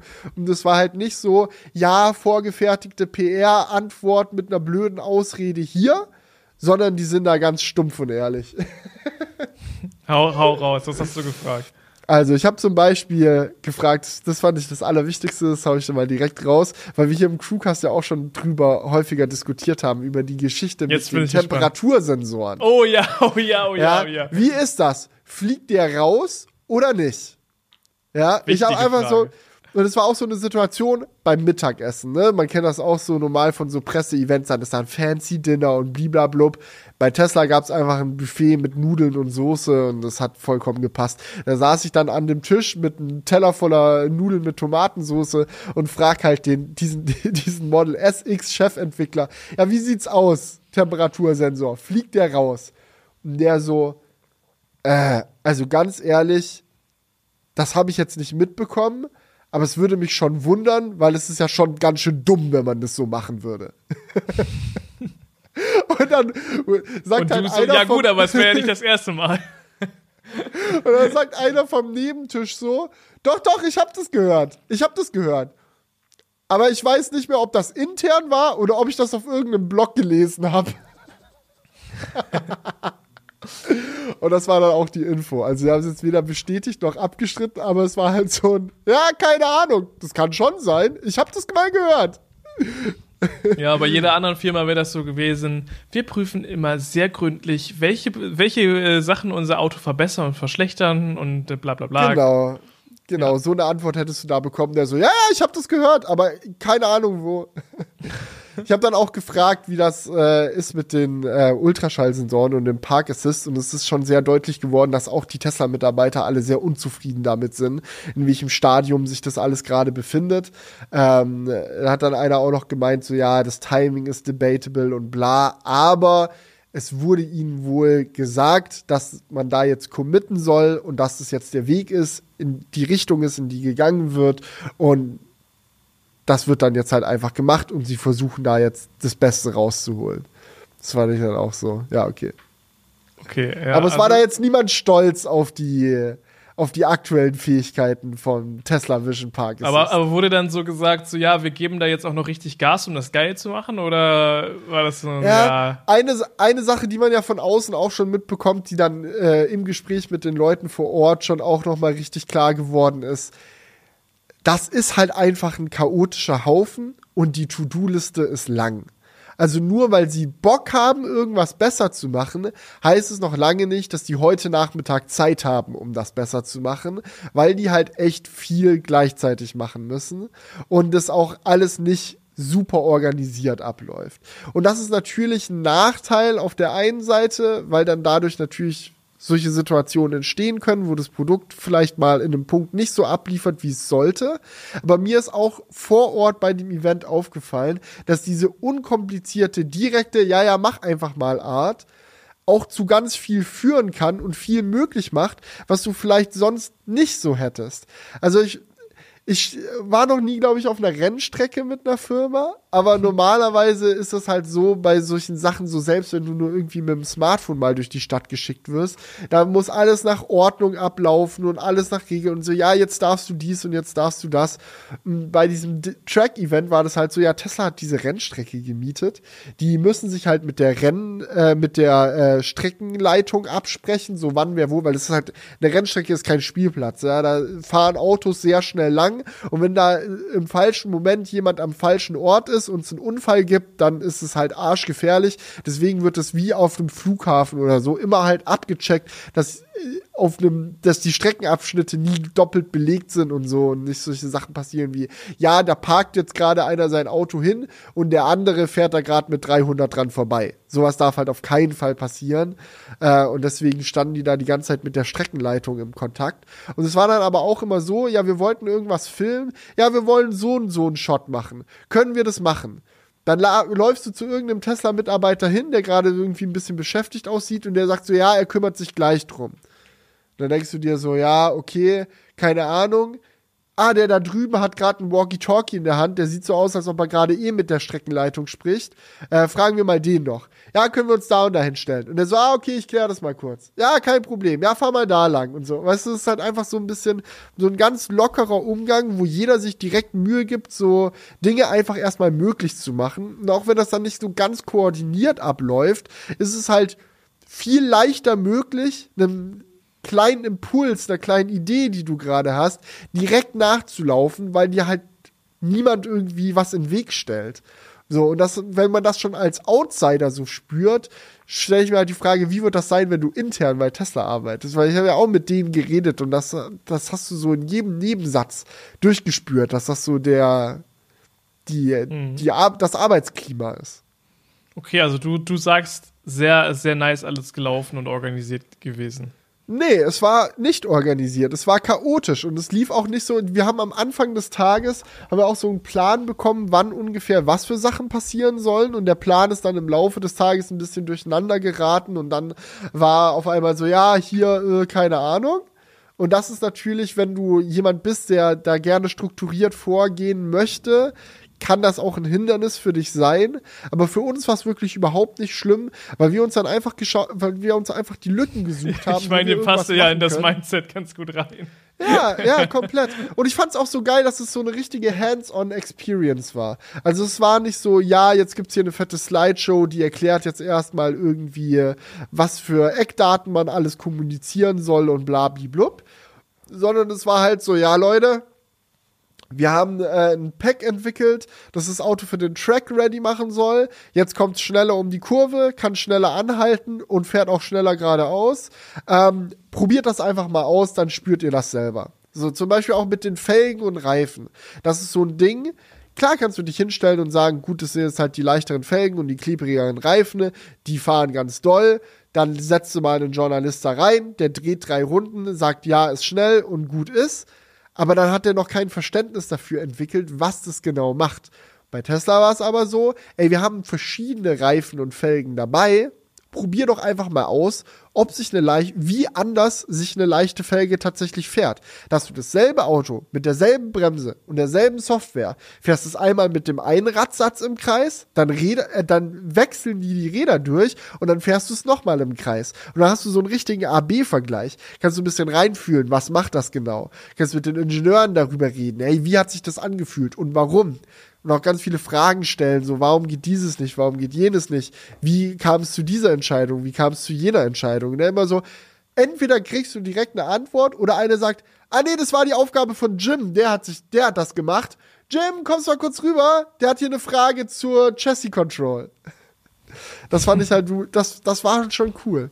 Ja, das ist, das ist ja auch wirklich äh, nicht allzu üblich, ne? Sondern meistens hast du immer diese dazwischen geschaltete Ebene von PR, ähm, dass du dann halt wirklich so dass dann so viele Ingenieure auf einem Haufen bei so einem Event auch da sind. Gerade wenn, wenn die so viel zu tun haben, denke ich mir so, okay, was, was war das für die? War das für die auch so ein Teambuilding-Ausflug oder was? Also so PR-Event und Teambuilding direkt mal kombiniert. Ja, ja, das hat denen auch Spaß gemacht. Ich sag mal so, es, die sind ja auch andauernd mit den Autos über die Rennstrecke gefahren. Also das war nicht so, ja, okay, die sind jetzt hier nur für die Journalisten und alle Tesla-Mitarbeiter stehen dann jetzt hier bitte in der Reihe und benehmen sich und machen nichts und äh, sind, dann, sind dann lieb und warten auf die Fragen. Sondern das ist so, ah, die Strecke ist gerade frei. Ah, da steht noch ein Auto rum. Ah, okay, dann drehen die halt auch mal eine Runde, weil es macht halt eh Bock und es ist halt das Produkt, an dem sie arbeiten. Ja, auch so, dann fährst du auch mal im Team so nacheinander aus. Einer macht mal kurz einen Pace-Car, mit dem er vorausfährt, um die Optimallinie zu zeigen. Das ist mir auch aufgefallen, also wirklich aus diesem Plaid-Team, das sind alles gute Fahrer. Also das ist, sollte jetzt eigentlich keine Überraschung sein, aber die können alle Auto fahren. Also diese, wie die da teilweise die Autos um die Kurve gejagt haben, war schon krass. Und der eine, der zum Beispiel für Reifenentwicklung zuständig war, der hat auch die ganzen äh, Top-Speed-Runs ähm, eingeführt. Der hat dann so einen Tesla-Rennanzug an ähm, und hat dann halt den, den, den Leuten auch gezeigt, wie man diesen Top-Speed-Run macht. Ich meine, alleine der Fakt, dass sie sich da hinstellen, irgendwelche Leute einladen und dann sagen, ja, und jetzt fahrt mal hier mit 300 km/h lang. Wir als Beifahrer, nee, nee, dürft ihr schon selber. Das ist ja auch schon, ist ja auch schon krass. Und dann sagen sie, okay, damit die Leute wissen, wo der Bremspunkt ist und so, schickst du die halt einmal mit diesem Reifenentwickler da lang. Der nimmt dich einmal auf den Beifahrersitz mit, zeigt dir, wo der Bremspunkt ist und als nächstes probierst du es dann einfach direkt selbst. Und wenn was passiert, ist auch nicht so schlimm. Ich meine, wir haben noch Nee. ein paar Plätze hier stehen. Ja, es ist dann zum Glück nichts passiert, da haben sich auch alle gefreut. Es wurde kein Auto verletzt an diesem Tag. Man muss auch über Paul Ricard, also die Rennstrecke, sagen, dass sie echt riesige Auslaufzonen hat. Also solange du dich nicht wie ein kompletter Vollidiot aufführst, solltest du das Auto da auch eigentlich nicht crashen. Ähm, weil, naja, also es ist halt, selbst wenn du aus der Kurve fliegst, rollst du halt noch ein bisschen weiter, du musst halt die Bremse dann drücken, ne? Dann kommst du schon noch rechtzeitig zum Stehen. Und die wurde jetzt ja verbessert, also.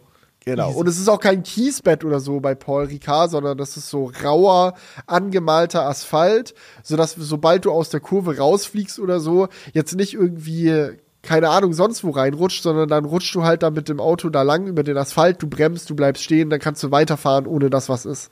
Das hat natürlich geil. auch geholfen. Ja, stimmt.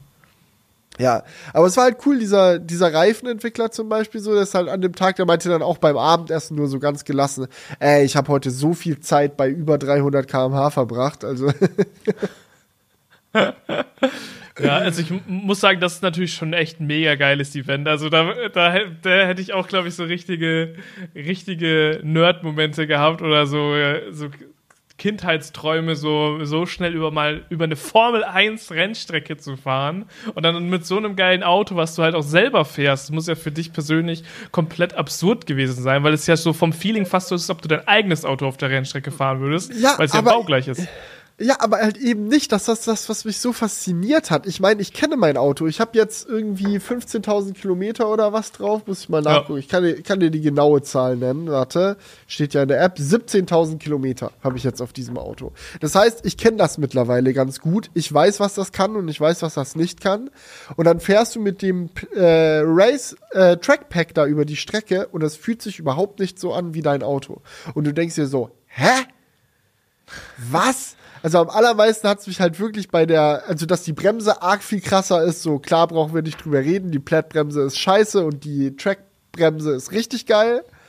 Ähm, so, das war zu erwarten. Aber alleine so zum Beispiel, wir haben ja auch Software gemacht, ja, haben da ähm, an, dem, an dem Einfederverhalten von dem Luftfahrwerk rumgeschraubt. Da frage ich auch so, das kann ja nicht wahr sein. Ist das dasselbe Fahrwerk, was bei mir auch drin verbaut ist? Und die so, ja, ist nur Software anders. Update kommt nächste Woche. Okay. Also dieses Update für die, für die Federung bekomme ich auch gratis, einfach so, wenn ich das Trackpack nicht kaufe. So, das war, das war schon krass, weil du bist, bist halt 1500 Kilometer dahin gefahren, hast noch ganz frisch im Blut, wie sich dieses Fahrwerk anführt, gehst auf den Track, ist ein anderes Fahrwerk, obwohl es dasselbe Fahrwerk ist. Ja, schon geil. Aber Thema äh, kleiner Nerd-Moment, das fand ich auch äußerst witzig. Ähm, ich bin einmal kurz auf Klo gegangen zwischendrin, lauf wieder in die Pitlane rein und sehe, wie so eine Traube Tesla-Mitarbeiter, so sechs, sieben Leute, um ein kleines Handy stehen und gucken. Und denk mir so, was ist da denn los? Was machen die da gerade? Ja, laufst du zu denen hin, also, what are you guys doing? So, die macht so ein bisschen Platz und du siehst, ah, auf diesem Handy läuft gerade der Livestream vom SpaceX Launch. ja, da, da, den haben die sich natürlich nicht verpassen sehen. Die wollten ja auch wissen, Big Rocket goes boom or Big Rocket goes into the sky. Ja, war beides der Fall. Also es erst, Erst eins, dann das andere. erst in den Himmel geflogen und dann im Himmel explodiert. Ähm, aber das war schon auch witzig zu sehen, wie die da alle abgenördet haben und so. Jetzt denkt vielleicht einer von außen, "Hä, so richtig Kult, die können nichts anderes. So, sie sind da bei Himmeln ihren Elon an und natürlich auch die Rakete. Aber der Vibe war einfach anders, weißt du. Das waren diese, diese ganzen Ingenieure, die die ganze Zeit so ihr Leben dazu dem gewidmet haben, irgendwelche Technik zu konstruieren. Und dann diese Rakete ist ja auch einfach nur ein riesiges technisches Konstrukt. Die haben alle mitgefiebert, ob das jetzt hochgeht oder nicht. Und sich so gefreut, als die hochgegangen ist. Das war echt ein cooler Moment. Und was Also war dann, als, als, sie, als sie dann hochgegangen ist? Also äh, erst ist sie ja hochgegangen in den Himmel, da Ja, haben sich alle genau. gefreut. Und dann sie, ist sie hochgegangen gegangen im Sinne von explodiert. Und äh, da, ja, war natürlich ein paar Leute so, oh, aber man muss ja auch dazu sagen, zu diesem SpaceX-Launch, das war jetzt ein Testflug, um die Rakete überhaupt mal hochzubringen. Also bezüglich der Dinge, die SpaceX erreichen wollte mit diesem Teststart, sind sie echt weitergekommen als geplant. Es wäre natürlich noch schön gewesen, wenn die Rakete irgendwie eine Stage Separation gehabt hätte, sich da der obere Teil abtrennt und noch tiefer ins äh, Weltraum rein, in den Weltraum reinfliegen hätte können. Ist jetzt noch nicht passiert. Ist halt kontrollierte Sprengung über Meer gewesen. Geht auch. Aber den Start hat's überlebt und das ist zum allerersten Mal, dass äh, Starship mit dem Boosters unten dran geschafft hat, das zu machen. Das heißt also ganz, ganz wichtiger Entwicklungsschritt für die. Ja, das hat man ja danach auch überall in den Medien gelesen. Das ist so, yo, kompletter Flop, dies, das, äh, ist explodiert und das war ja überall so ein bisschen überdramatisiert, glaube ich. Ja, also es ist so, das Ziel war, das Ding in die Luft zu kriegen und Daten zu sammeln und so weit sind sie gekommen. Ja. Immerhin, immerhin. ja, aber geile Experience. Und äh, was sagst du? Holst du jetzt so ein Trackpack oder doch nicht? Also ich finde dieses Trackpack schon sehr geil. Ähm, aber es Ja? ist halt leider auch sehr teuer, ne? Also du zahlst halt für die Bremse alleine 13.000 Euro. Ähm, in meinem Fall wäre es so, dass ich neue Felgen auch bräuchte. Also ich brauche eh andere Sommerfelgen noch, aber ich habe ja diese geschlossenen 19 Zöller. Die finde ich auch für den Winter eigentlich ganz geil, weil die halt aerodynamisch richtig stark sind und du dann halt mit dem Plaid selbst im Winter eine verrückt geile Reichweite hast und halt auch lange, schnell und bequem durch die Gegend düsen kannst. Ähm, und die müsste ich aber auch verändern, weil die halt zu klein sind für diese fette Bremsanlage. Das heißt, ich müsste nicht nur 13.000 Euro für Bremsen zahlen, sondern auch insgesamt acht neue Felgen kaufen. Vier für den Sommer und nochmal vier für den Winter. Weil die halt nicht passen, die ich jetzt habe. Okay, und das das, macht die Sache dann halt sehr teuer. Also da bin ich dann halt ganz, ganz schnell bei an die 20.000 Euro. Und objektiv betrachtet ist das im Verhältnis zu dem Fahrzeugpreis nicht so teuer, weil das das Auto halt auch wirklich sehr doll besser macht. Und wie gesagt, so Keramikbremsen und so bei Porsche, da hast du auch keinen Schnapper. Aber ich brauche dieses Level an Performance nicht. Das war schon verrückt. Also es tut weh, mit diesen Bremsen zu bremsen. So, wenn du da richtig in die Eisen steigst, also wir hatten 1,7 G zwischendrin als Bremskraft. und das ist halt wirklich, da reißt es sich wirklich komplett raus. Und das ist dann auch der Punkt, wo du denkst, okay, wenn du jetzt konsequent weitermachen willst, bräuchtest du eigentlich auch noch Schalensitze für das Auto. Weil jetzt kannst du es an so einem Punkt bewegen, wo du dann sonst kreuz und quer durch den Innenraum fliegst auf den normalen Sitzen. Und das ist halt alles, das ist cool. Und das hat auch auf einer Rennstrecke extrem viel Spaß gemacht. Aber ich brauche das nicht. Was ich brauche, sind etwas bessere Bremsen, weil ich die, die im Auto drin sind, so schlecht finde, dass ich sagen würde, ja, in Extremsituationen ist es vielleicht sogar manchmal ein Sicherheitsrisiko. nicht, wenn man gemäßigt fährt, aber wenn man mit 230 auf der Autobahn unterwegs ist und da zieht einer unerwartet links raus, ohne zu blinken, fühle ich mich unwohl mit den Bremsen, die jetzt drin sind. Und das sollte nicht so sein. Das ist einfach, also da muss eigentlich noch was passieren, aber gleich 20.000 Euro für so ein fettes Upgrade raushauen. Im selben Jahr, wo man irgendwie noch ein Kind kriegt und da auch die ganze Erstausstattung noch bezahlen muss. Also weiß ich nicht, das wäre dann, glaube ich, an dem Punkt dann der Punkt erreicht, wo ich dann über meine Verhältnisse leben würde. Das muss dann nicht sein. cool. Du musst dich gar nicht so rechtfertigen. Nein, Ich verstehe das es ist- komplett. Ich, will- ich will mich auch gar nicht rechtfertigen. Ich rechtfertige mich vor mir selber, weil das innere Kind in mir denkt sich so, Dicker, es ist der perfekte Hypercar-Dream. Ich will das. Und es ist halt wirklich, ich bin leider schockverliebt. Das muss man auch dazu sagen. Also diese Wie? Ach, Bremse, diese Bremse ist pornös. Die ist so alleine visuell, wie die aussieht. Aber es ist dann auch zu brutal. Es ist dann halt auch, der Look von dem Auto ist dann halt auch wirklich alles andere als bodenständig. Also mit diesen Bremsen ist es der komplette Flex. Du kannst dich nirgendwo hinstellen und sagen, ja, ich bin es. Oder du stellst dich hin und sagst immer, ich bin es. Also all eyes on you, wenn du diese, diese Bremse installierst. Ja, ja, klar. Ja, Ja. klar. Also, das, Aber- das ist dann der Presenter-Mode Ja. für, für das Fahrzeug. Was ich auch ein bisschen schade finde, ist, dass ich halt auch überlegt hatte, wie ich es mit Felgen generell für den Sommer mache. Und diese neuen Track-Felgen sind wunderschön. Die hätte ich mir sehr gut als Sommerfelgen vorstellen können, aber sind leider illegal auf deutschen Straßen, weil die zu breit sind, zu weit aus dem Auto rausstehen. Da ist der Gesetzesgeber nicht glücklich mit. Das darfst du so nur auf der Rennstrecke fahren. Ja, okay. Ich verstehe schon, das macht einfach kein, kein, keinen Sinn. Aber äh, apropos Tesla, ich muss sagen, ich habe mich äh, in den letzten Tagen, wo es so warm wurde, ne, wir hatten jetzt ja ein paar Tage äh, 20 Grad. Und ich muss sagen, ich habe mich wieder sehr, sehr darüber gefreut, wie viel besser die Reichweite auf einmal von so einem Elektrofahrzeug ist. Mm, Ich bin gestern nach Köln gefahren, um auf dem Umzug zu helfen. Und äh, das sind 200 Kilometer und es hat einfach nur 45% Akku verbraucht. Und es war so mit einem Standard-Range, ne? Also, und da denke ich mir so, ja, voll geil. Ich würde über 400 Kilometer gerade realistisch schaffen, ähm, wenn du 100% verfahren würdest. Also, Ja. das war schon, da dachte ich mir schon so, nice. Ich dachte erst so, wo lade ich zwischen? Bin so ganz entspannt hin und zurückgekommen. Also, das war wild. Chillig. Ja, ja und ich, ich, ich mag dieses Feeling auch. Das ist underrated. So, glaube ich, so Elektroauto mit wirklich geil Reichweite, so. Das macht auch nicht nur Spaß, wenn du irgendwie Geld sparen willst und Convenience und bla. Das ist auch geil, wenn du flotter über die Autobahn fährst, weil es dir einfach mehr Freiheit gibt. Wenn du, desto weiter dein Auto kommt, ohne zwischendrin laden zu müssen, mich stören ja Ladestops nicht. Ich mache auch gerne Ladestops. Aber desto mehr Reichweite du hast, desto flexibler kannst du die planen. Oder auch mal nur machen zwischendrin oder auch mal irgendwo ankommen und dir so denken, ah ja, scheißegal, ich muss ja jetzt gerade gar nicht laden, ist ja eh noch halb voll. So, das ist schon angenehm. Das ist sehr angenehm, auf jeden Fall. Aber ich denke mir auf der anderen Seite auch, ähm, es gibt auch einen Punkt, da übertreibt man es dann halt einfach mit der Akkugröße. So, das muss halt einfach nicht sein. also, das ist ja, das haben wir schon drüber diskutiert, aber wenn wir halt möglichst viele Leute irgendwie dazu bewegen wollen, Elektromobilität zu feiern, geht das, glaube ich, nicht, wenn sich jeder einen 100 Kilowattstunden Akku unter den Hintern pflanzt.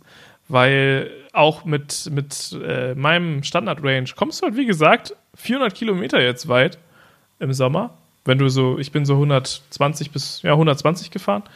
Das ist geil.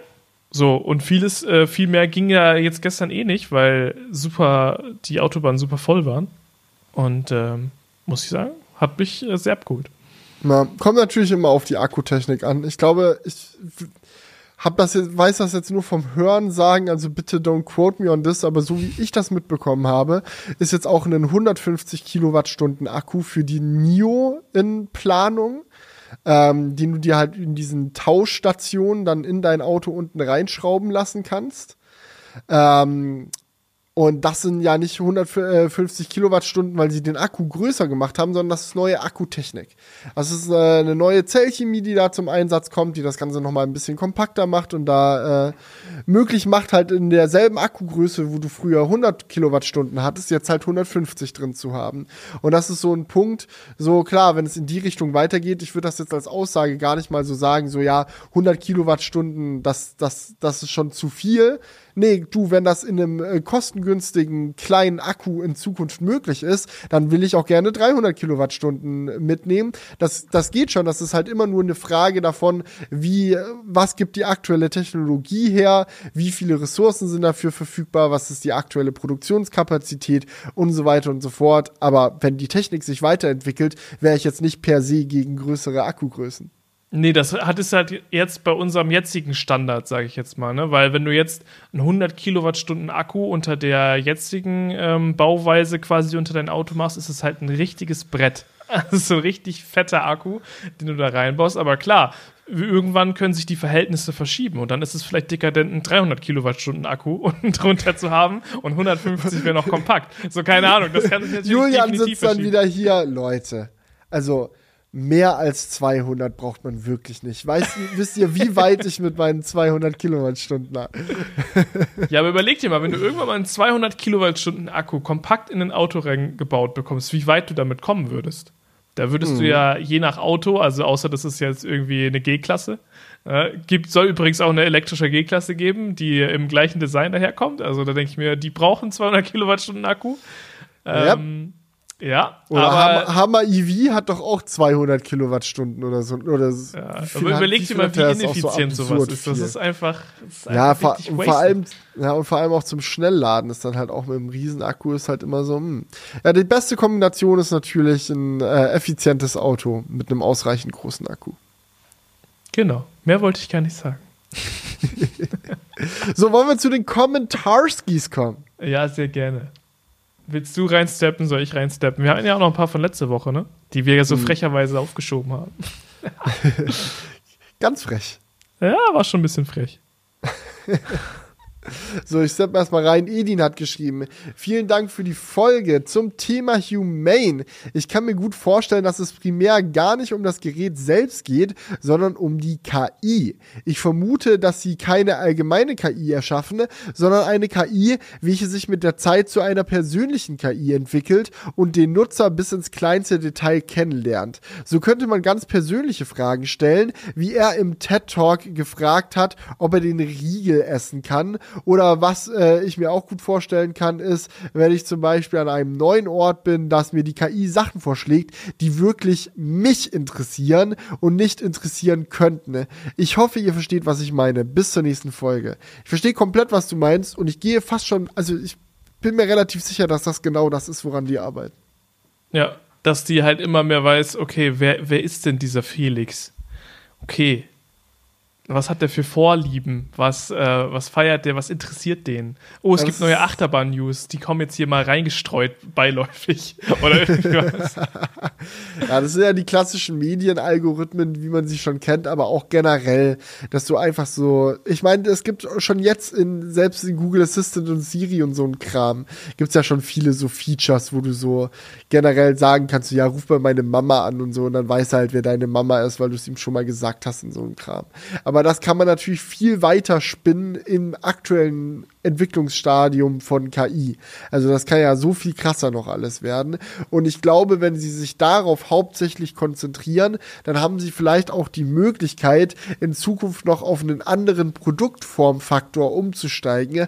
Sollte sich herausstellen, dass dieses Humane Projektor Klamotten Körper Device halt doch nicht das ist, das es dann wird. So, wenn da, mhm. da, da haben auch noch einige ein paar Kommentare geschrieben, können wir auch direkt mal reinsteppen. Max hat zum Beispiel geschrieben, ich habe mich noch gefragt, wie das bei dem Humane Device mit mobilen Zahlen laufen würde. Mittlerweile ist es echt normal, dass man mit dem Smartphone oder Smartwatch zahlt. Aber das Humane Device ist ja irgendwie fest an der Kleidung dran. Gehen wir also wieder dahin zurück, dass wir beim, bei, dass wir beim Bezahlen jedes Mal das Portemonnaie rauskramen müssen? Sehr guter Punkt. So, weil da sehe ich mich auch nicht mehr. Oder du musst dich dann einfach so hinbücken. So Ja, oder du, So. slide, du, du slidest es kurz so raus und tappst es dann so hin, keine Ahnung. Aber das sind, das sind halt alles so Sachen. Ja, das ist, Produkt ist noch nicht final.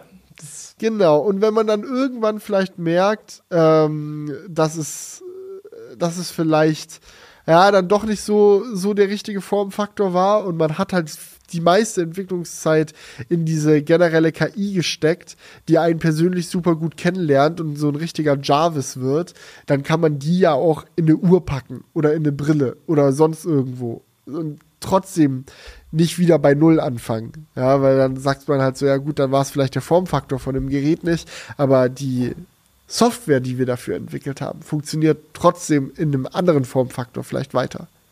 ja, definitiv. Das kann, kann echt gut sein. Ähm, Ich glaube auch, dass das absolut nicht die finale Hardware gewesen sein wird. Vielleicht gibt es auch irgendwann so ein Stück, was man rausnehmen kann und dann ist da der Bezahl-Chip NFC-Tag drin. Das beamt, Long Distance. gezielt- Der sieht dann über die Kamera. Beamforming. Beamforming. nee, der sieht über die Kamera, wo das Bezahlterminal ist und beamformt es dann dahin.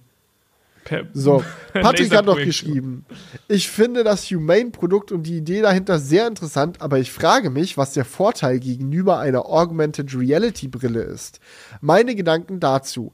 AR-Brillen hätten gegenüber dem Ansatz von Humane folgende Vorteile. Man kann das Display bzw. die Projektion immer sehen. Also muss man nicht die Hand heben, um Content anzuzeigen und eingehende Nachrichten äh, anzuzeigen und benötigt deshalb kein zusätzliches akustisches oder haptisches Signal. Und auch für die Navigation ermöglicht dies, den richtigen Weg zu markieren. Man benötigt keine Projektionsfläche, wie zum Beispiel eine Hand. Trotzdem funktionieren Features wie Autoreparatur und so weiter genauso.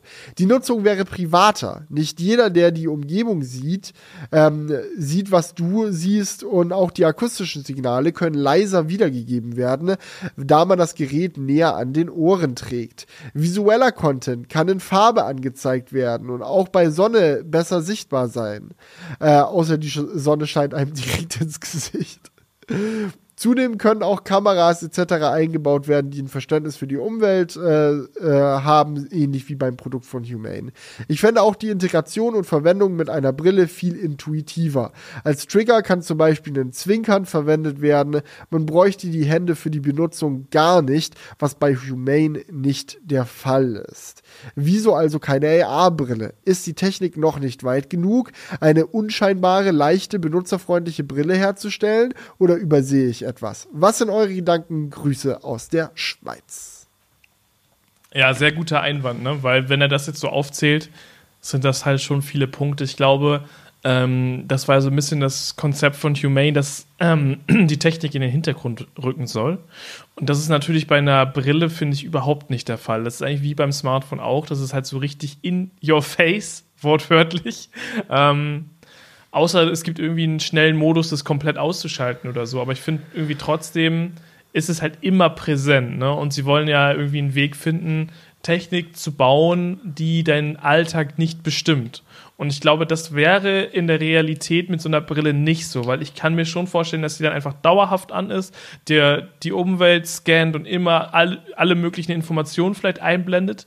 Und ähm, ja, dementsprechend halt wir wieder bei diesem Informations-Overload wären.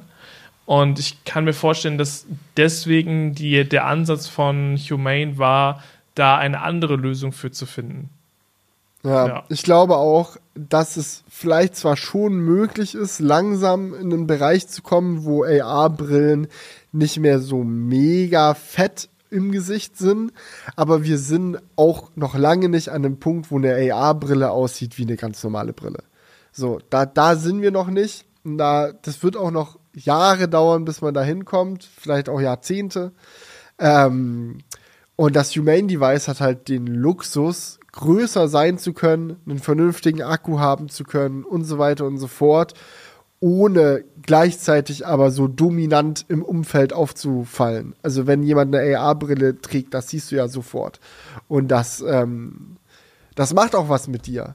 So, das ist halt das Schöne, auch wenn du jetzt zum Beispiel gar kein Brillenträger bist. Ja, also so ich jetzt als Brillenträger so denke mir eh so, ob ich jetzt die Brille aufhab oder eine andere, okay. Aber wenn du gar kein Brillenträger bist, ist natürlich auch so ein Step, sich so eine AR-Brille aufzuzie- aufzuziehen. Ja, und zu sagen, ich trage dieses Stück Technik jetzt immer in meinem Gesicht mit rum, auch wenn ich gar keine Brille brauche. Und, auch äh, deinem, deinem, deinem menschlichen Gegenüber, wenn du mit irgendjemandem redest, du hast die ganze Zeit das Gefühl, du, du redest in so eine Sicherheitskamera rein. So, keine Ahnung, also kann ich mir auch schon vorstellen, dass das Genau, auch also dieser, dieser direkte menschliche Kontakt, face to face, ohne dass Technik dazwischen ist. Das ist halt mit einer AR-Brille vom Vibe her nicht so gegeben. Und auch wenn es vielleicht ein Nachteil sein mag, dass du deine Hand heben musst, um das Display zu sehen, gibt es dir auf der anderen Seite aber auch die ganz bewusste Kontrolle darüber, wann du überhaupt interagieren möchtest. So eine Brille, die macht dann einfach, das ist ungefragt, das ploppt in dein Bild rein und dann ist es da und das ist sicherlich praktisch, wenn man das möchte, ähnlich wie bei einer Smartwatch, so die nervt einen ja auch die ganze Zeit und dann hat man es sofort am Start. Aber bei dem Humane Device ist es halt eher so ein so, ja, möchte ich diese Technik jetzt gerade haben oder ist es jetzt so ein Ding, wo ich sagen will, ey, jetzt gerade nicht. So, das mache ich dann, wenn ich will. Ja, aber rein technisch gesehen glaube ich schon, dass, dass er, der Kommentarschreiber da nicht Unrecht hat, dass viele Dinge, glaube ich, auf einer AR-Brille etwas besser umsetzbar wären. Ja, technisch wäre es auf jeden Fall geiler. Ja. Die Frage ist nur, ob es der bessere Weg ist, um das Ziel von Humane zu erreichen. Und klar, sie sagen immer, wir wollen das Smartphone ablösen, bla bla, sei jetzt mal dahingestellt. Das allergrößte Ziel von ihnen ist eigentlich, Technik zu schaffen, die in den Hintergrund tritt. Und eine Brille tritt halt nicht so ultra in den Hintergrund. Überhaupt nicht. Okay, ähm, wollen wir die Humane-Geschichte hinter uns lassen oder hast du da Äh, es gibt noch einen Kommentar, hätte Okay, ich dann- dazu noch. Ja, dann mach den noch. Ähm, und zwar von Mr. Kulurien. Hat geschrieben, man verfolgt in nahezu jedem. Ah, nee, warte, falsch. Sorry, der kommt gleich noch. Äh, Michi hat geschrieben, zu Humane und der Kamera. Klar werden wir aktuell auch schon öfters gefilmt, aber mit dem Humane-Device wäre es nochmal was ganz anderes. Dauerhaft von fast jedem, wenn das Gerät sich verbreitet, ähnlich wie Smartwatches, passiv gefilmt zu werden, ist was ganz anderes als aktuell, wo Leute aktiv filmen. Für FaceTime, eine Story und so weiter. Man kann das auch mitbekommen oder weiß Bescheid, wenn gefilmt wird. Klar, Tesla kann auch heimlich dauerhaft filmen, nur ist das in Deutschland nicht legal. Die Dashcams, die einen dauerhaft filmen, sind ja auch nicht erlaubt, bla bla bla. Soll keine Diskus Diskussion zur DSGVO lostreten, aber das Produkt muss sich ja dem Recht beugen, was hier herrscht, wenn es hier verkauft werden soll oder Gesetze ändern sich. Vielleicht sorgt das ja auch dafür, dass wir das Produkt hier gar nicht haben werden.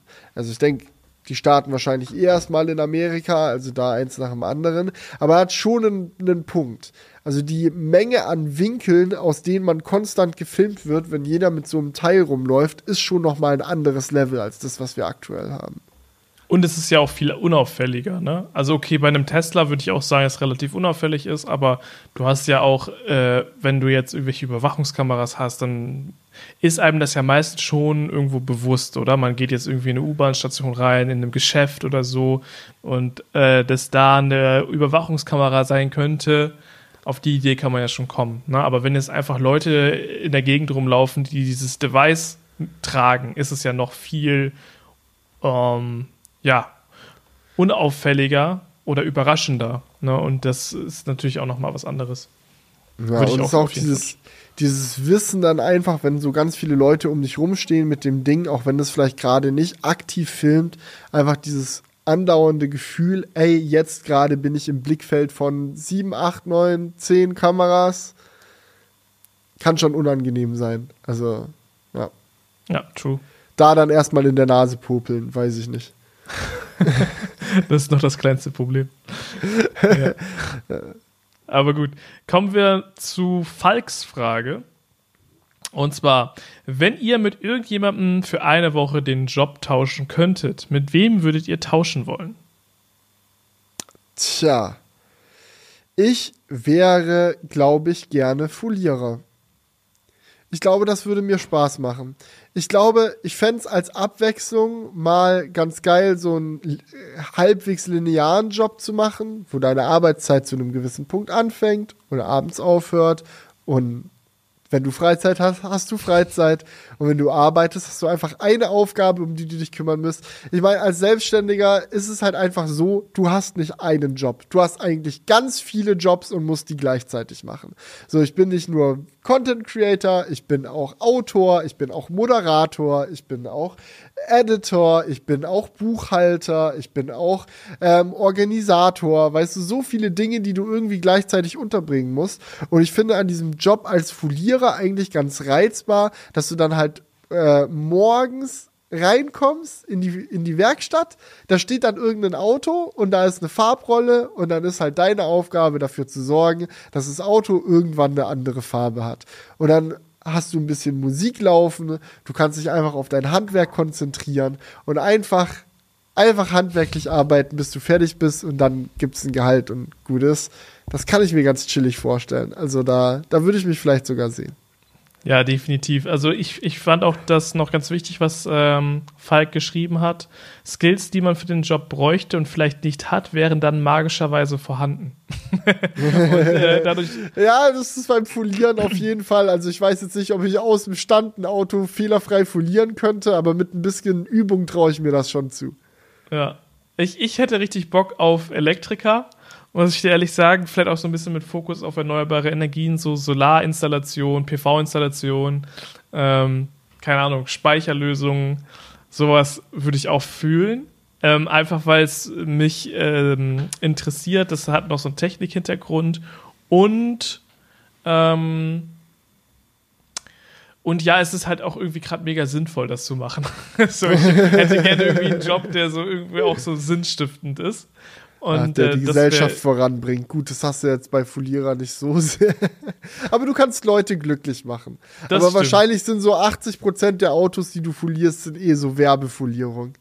Wahrscheinlich, ja, dass da mal jemand kommt und einen Space Shuttle will, ist wahrscheinlich eher seltener der Fall. Absolut. Yeah.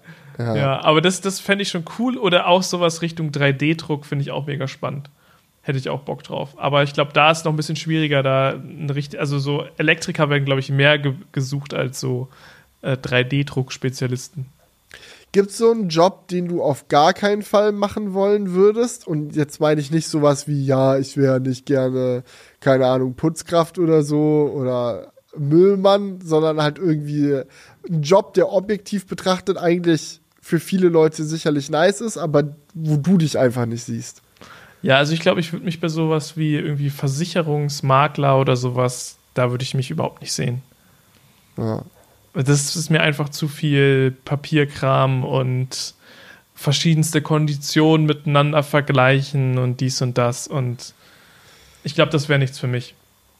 Ja, ich glaube, für mich wäre Politiker nichts. Ähm, das fände ich äußerst anstrengend. Obwohl, das, das könnte ich mir schon noch eher vorstellen. Da hat man so ein bisschen das Gefühl, so, wenn ich das machen würde, würde das alles anders laufen. Aber ja, und dann stehst du da, realisierst, genau. wie schwierig das ist, wie viel. Also, wenn du alleine das Sagen hättest, klar, aber du musst ja in deinem Rahmen der Zuständigkeit versuchen, ja, Dinge zu bewegen. Währenddessen hast du eine Partei, die dir an den Ohren hängt, was alles anders laufen muss. Du hast Wähler und ganz viele andere Leute. Du hast natürlich auch immer mit anderen Politikern aus einem anderen politischen Spektrum zu tun, die das alles ganz anders sehen als du und sogar aktiv gegen dich arbeiten. Ja, die finden das prinzipiell scheiße, was du machst, auch wenn du dir richtig viele Gedanken gemacht hast. So. Ja. Ja, und dann findest du am Ende doch wieder raus, ah, es geht nicht, weil Amt XYZ dafür die Zustimmung noch geben muss und das liegt nicht in deiner Hand. Genau. Ja, okay, das ist schon auch ein stressiger Beruf. Ja, definitiv. Ja. Also es gibt viele tolle Berufe, aber ähm, es gibt auch viele, die wahrscheinlich mir nicht so gut gefallen würden. Ja. Aber gut, aber gut. die Frage müssen wir uns ja aktuell äh, nicht stellen. Zum Glück. Ja. Obwohl ich glaube, es würde, es würde, glaube ich, auch einige Aspekte an meinem Leben besser machen, hätte ich einen anderen Job. Also ich glaube zum Beispiel dieses wirkliche, ähm, zum Beispiel will ich die, ich will jetzt schon seit zwei Wochen anfangen, ein Buch zu lesen. Und ich schaffe es einfach nicht, weil ich einfach keine Zeit habe. So, und irgendwie ist immer Oha. was. Und ich glaube, hätte ich einfach so einen normalen Job, hätte ich viel eher das Gefühl, jetzt ist alles erledigt und jetzt kann ich dieses Buch lesen oder so solche Sachen. Ne? Und ich glaube, es würde schon auch einige Sachen besser in meinem Leben machen, ähm, wenn ich einen anderen Job hätte. Ähm, genau, und andere Jobs können ja auch gut bezahlt sein. So, ich meine, ich glaube, wenn du jetzt so Elektriker bist oder so, da wirst du aktuell, glaube ich, auch sehr gut bezahlt. Ähm, Das Ja, weiß also ich nicht. doch, ich glaube, also ich glaube schon. Ich glaube, da ist der, der Fachkräftemangel mittlerweile so reingesteppt, dass du da, glaube ich, ganz, ganz gut verdienen kannst. Ja, wollen Sie jetzt die Leitung verlegt haben oder nicht? Habe ich Ja, also, genau. Also, unter dem Motto. Ja, ansonsten hatte ich noch äh, einen Kommentar von äh, Hanusch. Und zwar, was ist eigentlich mit dem Thema SpaceX und den Start vom Starship? Das fehlt mir. Da haben wir ja gerade schon ein bisschen drüber gesprochen, aber da hatten wir tatsächlich komplett äh, vergessen, drüber zu berichten. War das, war das die Woche, wo wir ausgesetzt haben? Ich glaube, das war das, oder? Ja, Ja, das ist Ja. einfach ein bisschen unter, unter die Räder gekommen. Äh, äh, dann von Tobi, wegen dem Thema ähm, Google Tablet und dem Dock. Mein Kindle Fire kann das gleiche jetzt schon. Ich weiß nicht, ob ihr so ein Tablet schon mal benutzt habt, aber dort gibt es auch einen ähnlichen Modus. Hat er Okay. recht, aber es ist äh, nicht. Also, meine, ich habe es schon benutzt, meine Eltern haben so, so ein Gerät und ich finde es scheiße. Also, ich muss sagen, es holt mich nicht ab. Äh, weil Ja, ich dieses Tablet einfach. So, es ist, wird da auch nur als Sprachassistent genutzt, dieses Tablet, was halt irgendwie wasted ist, weil halt die Oberfläche einfach nicht so viel hergibt. Und auch sehr, sehr sparsam läuft. ja, also ich schaue mir auch gerade ein paar Bilder davon an. Das ist halt leider auch einfach nicht sexy, ne? Nee. Ja, und es ist ruckelt halt komplett und ja, es ist halt äh, hier dieses Fire, Fire Digga, TV OS diese, oder das diese, diese, was ist da? Läuft da Android drauf? Ja, also also, da ganz, ganz unten läuft Android drauf, aber dann, also du hast da keinen Play Store oder so, ne? Sondern du hast dann Boah, da das ist wirklich der hässlichste Android-Skin, den ich jemals gesehen habe. Oder du, oder du bist halt in diesem Alexa-Modus einfach. ja, ja, genau. Aber das ist halt der Unterschied, wenn Google halt ein Tablet macht, dann ist das so, ja, gedockt ist das dann quasi dieser Smart Assistent-Modus, aber sobald du es rausnimmst, ist es halt ein vernünftiges Android-Tablet. Und bei diesem Fire-Ding, also ich hab's jetzt selber nie benutzt, ist jetzt wirklich so ganz, ganz hochnäsiges, oberflächliches. Wie du in der Bewerten. letzten Episode gesagt hast, Felix testet Sachen, ohne sie gehabt zu haben. Nee, aber wenn ich mir das jetzt so von den Bildern anschaue, kann ich mir schon vorstellen, dass es halt im Docked-Modus ganz gut funktioniert. Aber sobald du es halt rausnimmst und dir denkst, ah, okay, jetzt nutze ich es als Tablet, ist es halt eher so ein Scheiß-Tablet. Ja, man muss halt auch sagen, es kostet auch knapp über 100 Euro und das äh, Google Tablet wird äh, Richtung 600 gehen oder sonst was Ja. kosten oder noch teurer sein, 700, 800, keine Ahnung. Vielleicht das- auch 400, ich, irgend, Ja, aber es wird Kindle- nicht 100 Euro kosten. Das Kindle-Ding ist halt ein Sprachassistent First und Tablet Ja. Second. Und ich glaube, das Google-Ding wird ein richtig vernünftiger und ernst gemeinter Hybrid. Genau. Und es wird halt einfach in einer anderen preislichen Liga spielen. Ich glaube, das ist relativ, kann man relativ wahrscheinlich sagen. Ja. So. Kommentar von Mr. Kulurian. Jetzt kommen wir dazu. Man verfolgt in nahezu jedem Crewcast Themen rund ums Automobil. Das gefällt mir. Allerdings würde ich gerne eure Meinung zur aktuellen Mobilitätswende im Bereich Fahrrad und E-Bike erfahren. Seht ihr das E-Bike als modernes und cooles Fortbewegungsmittel oder eher als etwas für die ältere Generation? Ja, gute Frage. Ich finde, äh, ich finde, das ist für alle was. Also, da habe ich ist- eine ganz klare Meinung zu. Das ist komplett für alle was. E-Bikes ist so, das, das wird sich noch richtig durchsetzen, weil das ist vor allem auch die Alternative für Leute, die jetzt nicht Fahrrad gefahren wären, sondern das ist eher so, das hat so ein bisschen Motorroller-Vibe, aber es ist halt kein Motorroller, sondern es ist halt kleiner, leichter, trotzdem elektrisch angetrieben und fährt gut, aber es ist halt nicht so ein es ist halt nicht so ein fettes Ding. Aber es hat halt diesen Vibe von, ja, ich kann mich einfach draufsetzen und überall hindüsen. Ne? So, ob ich jetzt Bock auf eine Sports-Session hab oder nicht. So, weil wenn du dich in ein Auto setzt und irgendwo hinfährst oder wenn du dich in einen Bus setzt und irgendwo hinfährst, ist das auch kein Sport. So, der, An der Anspruch von einem Fahrrad muss nicht sein, immer Sport zu sein. So, es kann auch einfach nur ein bequemes Fortbewegungsmittel sein und so coole E-Bikes wie so ein One-Move oder so erfüllen das ja mal komplett. Das ist wirklich ein Innenstadt-Tesla. So würde ich fast schon sagen. Weil das halt so, ja klar, in Großstädten, so wenn du da wohnst, macht das keinen Sinn, wenn da jeder sein Auto hat. Das ist Quatsch. Aber sollst du den Leuten dann sagen, ja, verzichte bitte komplett auf moderne Technik und wenn du irgendwo mit dem Fahrrad hinfährst, dann bitte so unsmart wie möglich? Nee, gib dem Ding noch smarte Features. Gib dem eine Alarmanlage und eine App und dies, das. Und weißt du, das ist doch geil. Das ist so, wenn sich das wirklich nach einem modernen Hightech-Fortbewegungsgerät anfühlt, dann haben die Leute auch mehr Bock, das zu nutzen. Aber abgesehen von diesem E-Bike, für wen ist das was Thema? Muss ich zur generellen Mobilitätswende sagen, weil das ja auch Teil der Frage war, dass ich glaube, dass Infrastruktur das A und O ist.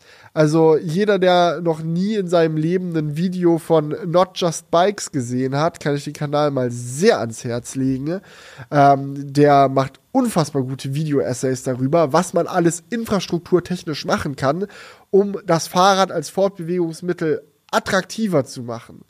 Und ich sehe da gar nicht den Punkt, weil ich, äh, das Ding ist so, aktuell ist immer so, wenn du sagst so, ja, okay, ja, wir sollen mehr für die Umwelt machen, aber wir müssen Mobilität nachhaltiger gestalten.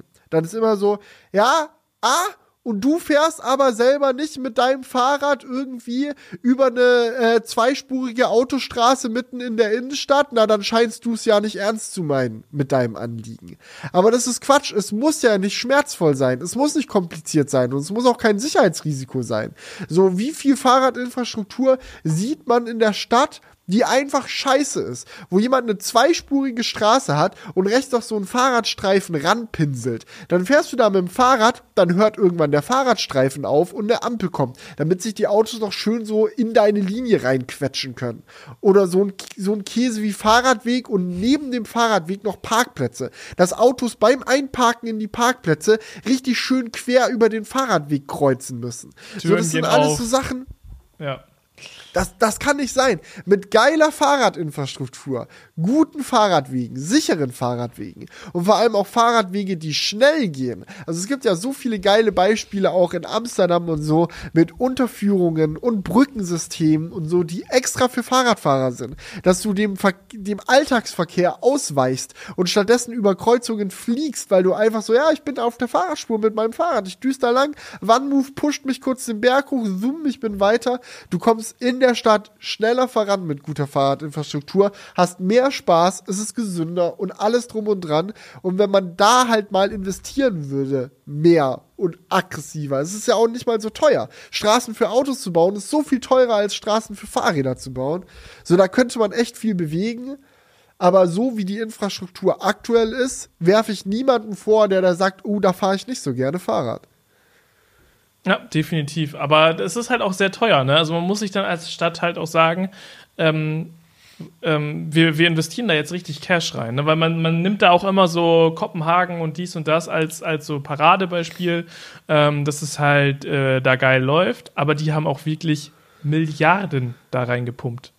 Ja, es ist halt auch immer eine Frage davon, wie schnell man das macht. Es gibt jetzt auch ein Beispiel in äh, Oslo. Die haben jetzt einen, äh, neue Guidelines festgelegt für gutes Straßendesign, wie eine Straße auszusehen hat, dass sie sowohl für Autos als auch Fahrräder als auch Fußgänger funktioniert. Das sind relativ radikale Guidelines. Also es ist nicht so, dass es halt eigentlich aussieht wie bisher, nur dass man halt nie vergessen darf, einen Fahrradstreifen reinzupinseln, sondern es ist halt sehr genau definiert, wie das auszusehen hat und dass es halt auch wirklich funktioniert. Es reduziert auch die Kapazität für Autos, während es gleichzeitig die Kapazität für Fahrräder erhöht. Und diese Guidelines werden jetzt nach für nach in Oslo umgesetzt, immer wenn eine Straße erneuert werden muss. Und das passiert durchschnittlich, ich glaube, die Zahl war alle 30 Jahre oder so. Ähm, das heißt, wenn du einfach nur die Guidelines änderst und 30 Jahre wartest, hat sich deine Stadt quasi kostenlos umgebaut. Weil du musst die neuen Straßen so oder so bauen.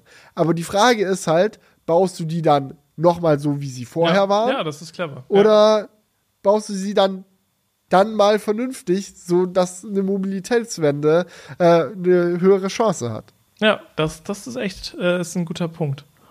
Mm, Und ich meine, die Hauptverkehrsachsen haben dann ja meistens auch noch mal eine höhere Priorität. Die werden vielleicht auch ein bisschen früher erneuert. Und so kann man, glaube ich, dann schon in ein paar Jahrzehnten oder zwei Jahrzehnten vielleicht schon einen Großteil der Stadt ändern. So, es muss Ja. jetzt ja nicht jede Nebengasse perfekt für Fahrräder optimiert sein, aber wenn man halt so ein paar Achsen durch die Stadt hat, wo man schnell von A nach B kommt, ist das ja schon viel wert. Ja, und vor allem, wenn sich dann die Lücken mit der Zeit schließen, ist halt auch wichtig, weil es ist, gibt, also in Leipzig zumindest, gibt es schon auch ein paar Ecken. Ich fahre ja auch aktuell mit dem Fahrrad jetzt wieder jeden Tag zur Arbeit. Gibt schon so ein paar Ecken, wo du denkst so, ah, hier ist richtig nice, hier macht das Sinn. Und dann sind das so Stellen, so du fährst über einen geilen Fahrradweg und dann hört der einfach auf und auf einmal bist du mitten auf der Straße. Und an dir fährt so ein fetter LKW vorbei und du denkst dir, das ist es jetzt aber nicht mehr. Ja, definitiv. Und wenn du dich auf deiner Route nicht drauf verlassen kannst, also ich meine, ich bin noch halbwegs draufgängerisch, aber damit das funktioniert, müssen ja auch Omis und äh, äh, sonst wer alles bequem Fahrrad fahren können. So, ohne dass sie Angst kriegen. So, dann muss das auch lückenfrei funktionieren irgendwann. ja. Und du weißt so, ja, wenn ich jetzt Definitiv. hier mit dem Fahrrad lang fahre, werde ich nicht von einem LKW überfahren. Ja. Aber leider verändert sich sowas halt, das wollte ich damit sagen, nicht von heute auf morgen. Das ist ja genau der Punkt, den du auch angesprochen hast. Es dauert halt einfach lange, es ist ein, kostet häufig sehr viel. Und ähm, ja, dementsprechend muss man da einfach ein bisschen Geduld haben. Aber man muss halt vor allem einfach mal sagen, jetzt ändern wir was. Oder jetzt machen wir so eine Guideline. Das finde ich eigentlich sehr gut, dieser Punkt. Und man kann auch Investitionen schon ordentlich rumschieben. Also nur weil es teuer ist, eine, eine geile Fahrradinfrastruktur vielleicht auch schneller in der Stadt umzusetzen, ähm, heißt das ja noch lange nicht, dass man insgesamt mehr Geld ausgeben muss. Man kann ja zum Beispiel auch sagen, yo, dann sparen wir halt an der Stelle mal ein bisschen an geplanten Autoinfrastrukturprojekten. Also bei uns in Leipzig wird gerade auch eine komplett fette neue Autobahn äh, gebaut, die da irgendwie dann an Leipzig anschließt. Ich finde das per se eigentlich ganz bequem. Ich werde die auch häufig benutzen, weil die in eine ganz praktische Richtung von mir eigentlich führt. Aber es ist nicht so, als ob, also, als ob das jetzt die allerhöchste Priorität hätte. So, und so eine Autobahn ist halt unfassbar viel teurer als Fahrradinfrastruktur. Und da, und ich sage auch nicht, dass man das gar nicht bauen soll, aber du kannst halt, wenn du dort ein bisschen zurücktrittst, im Fahrradbereich massive Fortschritte machen mit demselben Geld. Ja, und es ist halt immer naja. die Frage, was du damit bewirkst. Ne? Wenn man halt sagt, so, man gibt richtig Gas äh, oder man tritt richtig in die Pedale und macht halt richtig viel Fahrradinfrastruktur, ähm, kann das ja auch dazu führen, dass äh, einige Bürger sagen, ich brauche gar kein Auto mehr. Ich spare mir das Geld, habe mehr Geld für meinen Alltag. Das Geld wird dann in der Stadt wieder bei mehr Geschäften ausgeben, weil so ein Auto kostet ja auch einfach. Und bei den meisten Leuten ist, ist das Auto jetzt kein kosteneffizienter Punkt, sondern es ist eher so eine Luxusausgabe, weil es halt bequem ist. So, und wenn, wenn halt viele Leute sagen, die halt in der Innenstadt wohnen, so, ja, ich brauche jetzt kein Auto mehr. Und hey, ich habe dadurch, keine Ahnung, 200 Euro oder 300 Euro im Monat ähm, mehr Cash. So, keine Ahnung, kann das ja auch für eine Stadt ähm, und für Restaurants, dies, das super cool sein, weil die, wenn die Leute halt äh, finanziell entlastet sind, geben sie das Geld eher für andere Dinge aus. Also, ich, das müsste man mal wissenschaftlich gegenrechnen, aber solche Effekte gibt es natürlich auch. Aber behaupten kann man es ja schon mal. Behaupten, Nee, wir, wir sind ja im Crewcast, da kann man ja einfach mal Sachen raushauen. Alright. Gut. Dann sind wir durch, oder? Machen wir den Sack für heute zu, würde ich sagen. Na, es gibt noch einen Outro-Song-Wunsch. Den kann ich Wichtig. noch an den Start bringen. Von Ganz Nico. wichtig, ja. Wie hört sich euer Outro-Song eigentlich rückwärts an? Hattet ihr das schon mal? Ich glaube tatsächlich schon, dass wir das schon mal hatten.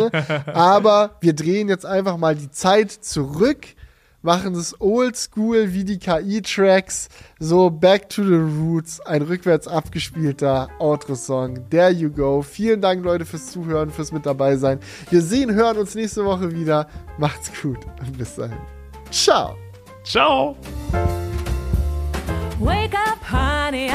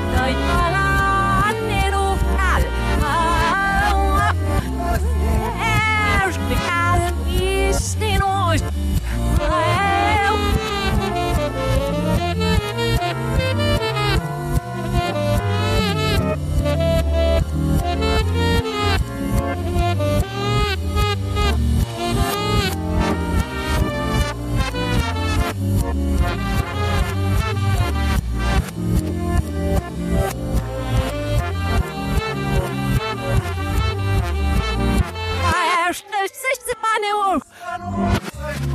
Пару, что спагнитне. Я уйне, пошуй дисне. Jedna не will bend it out, yes, not. Where after the pанеор. Ork ben ma on. Where that fine, who's the same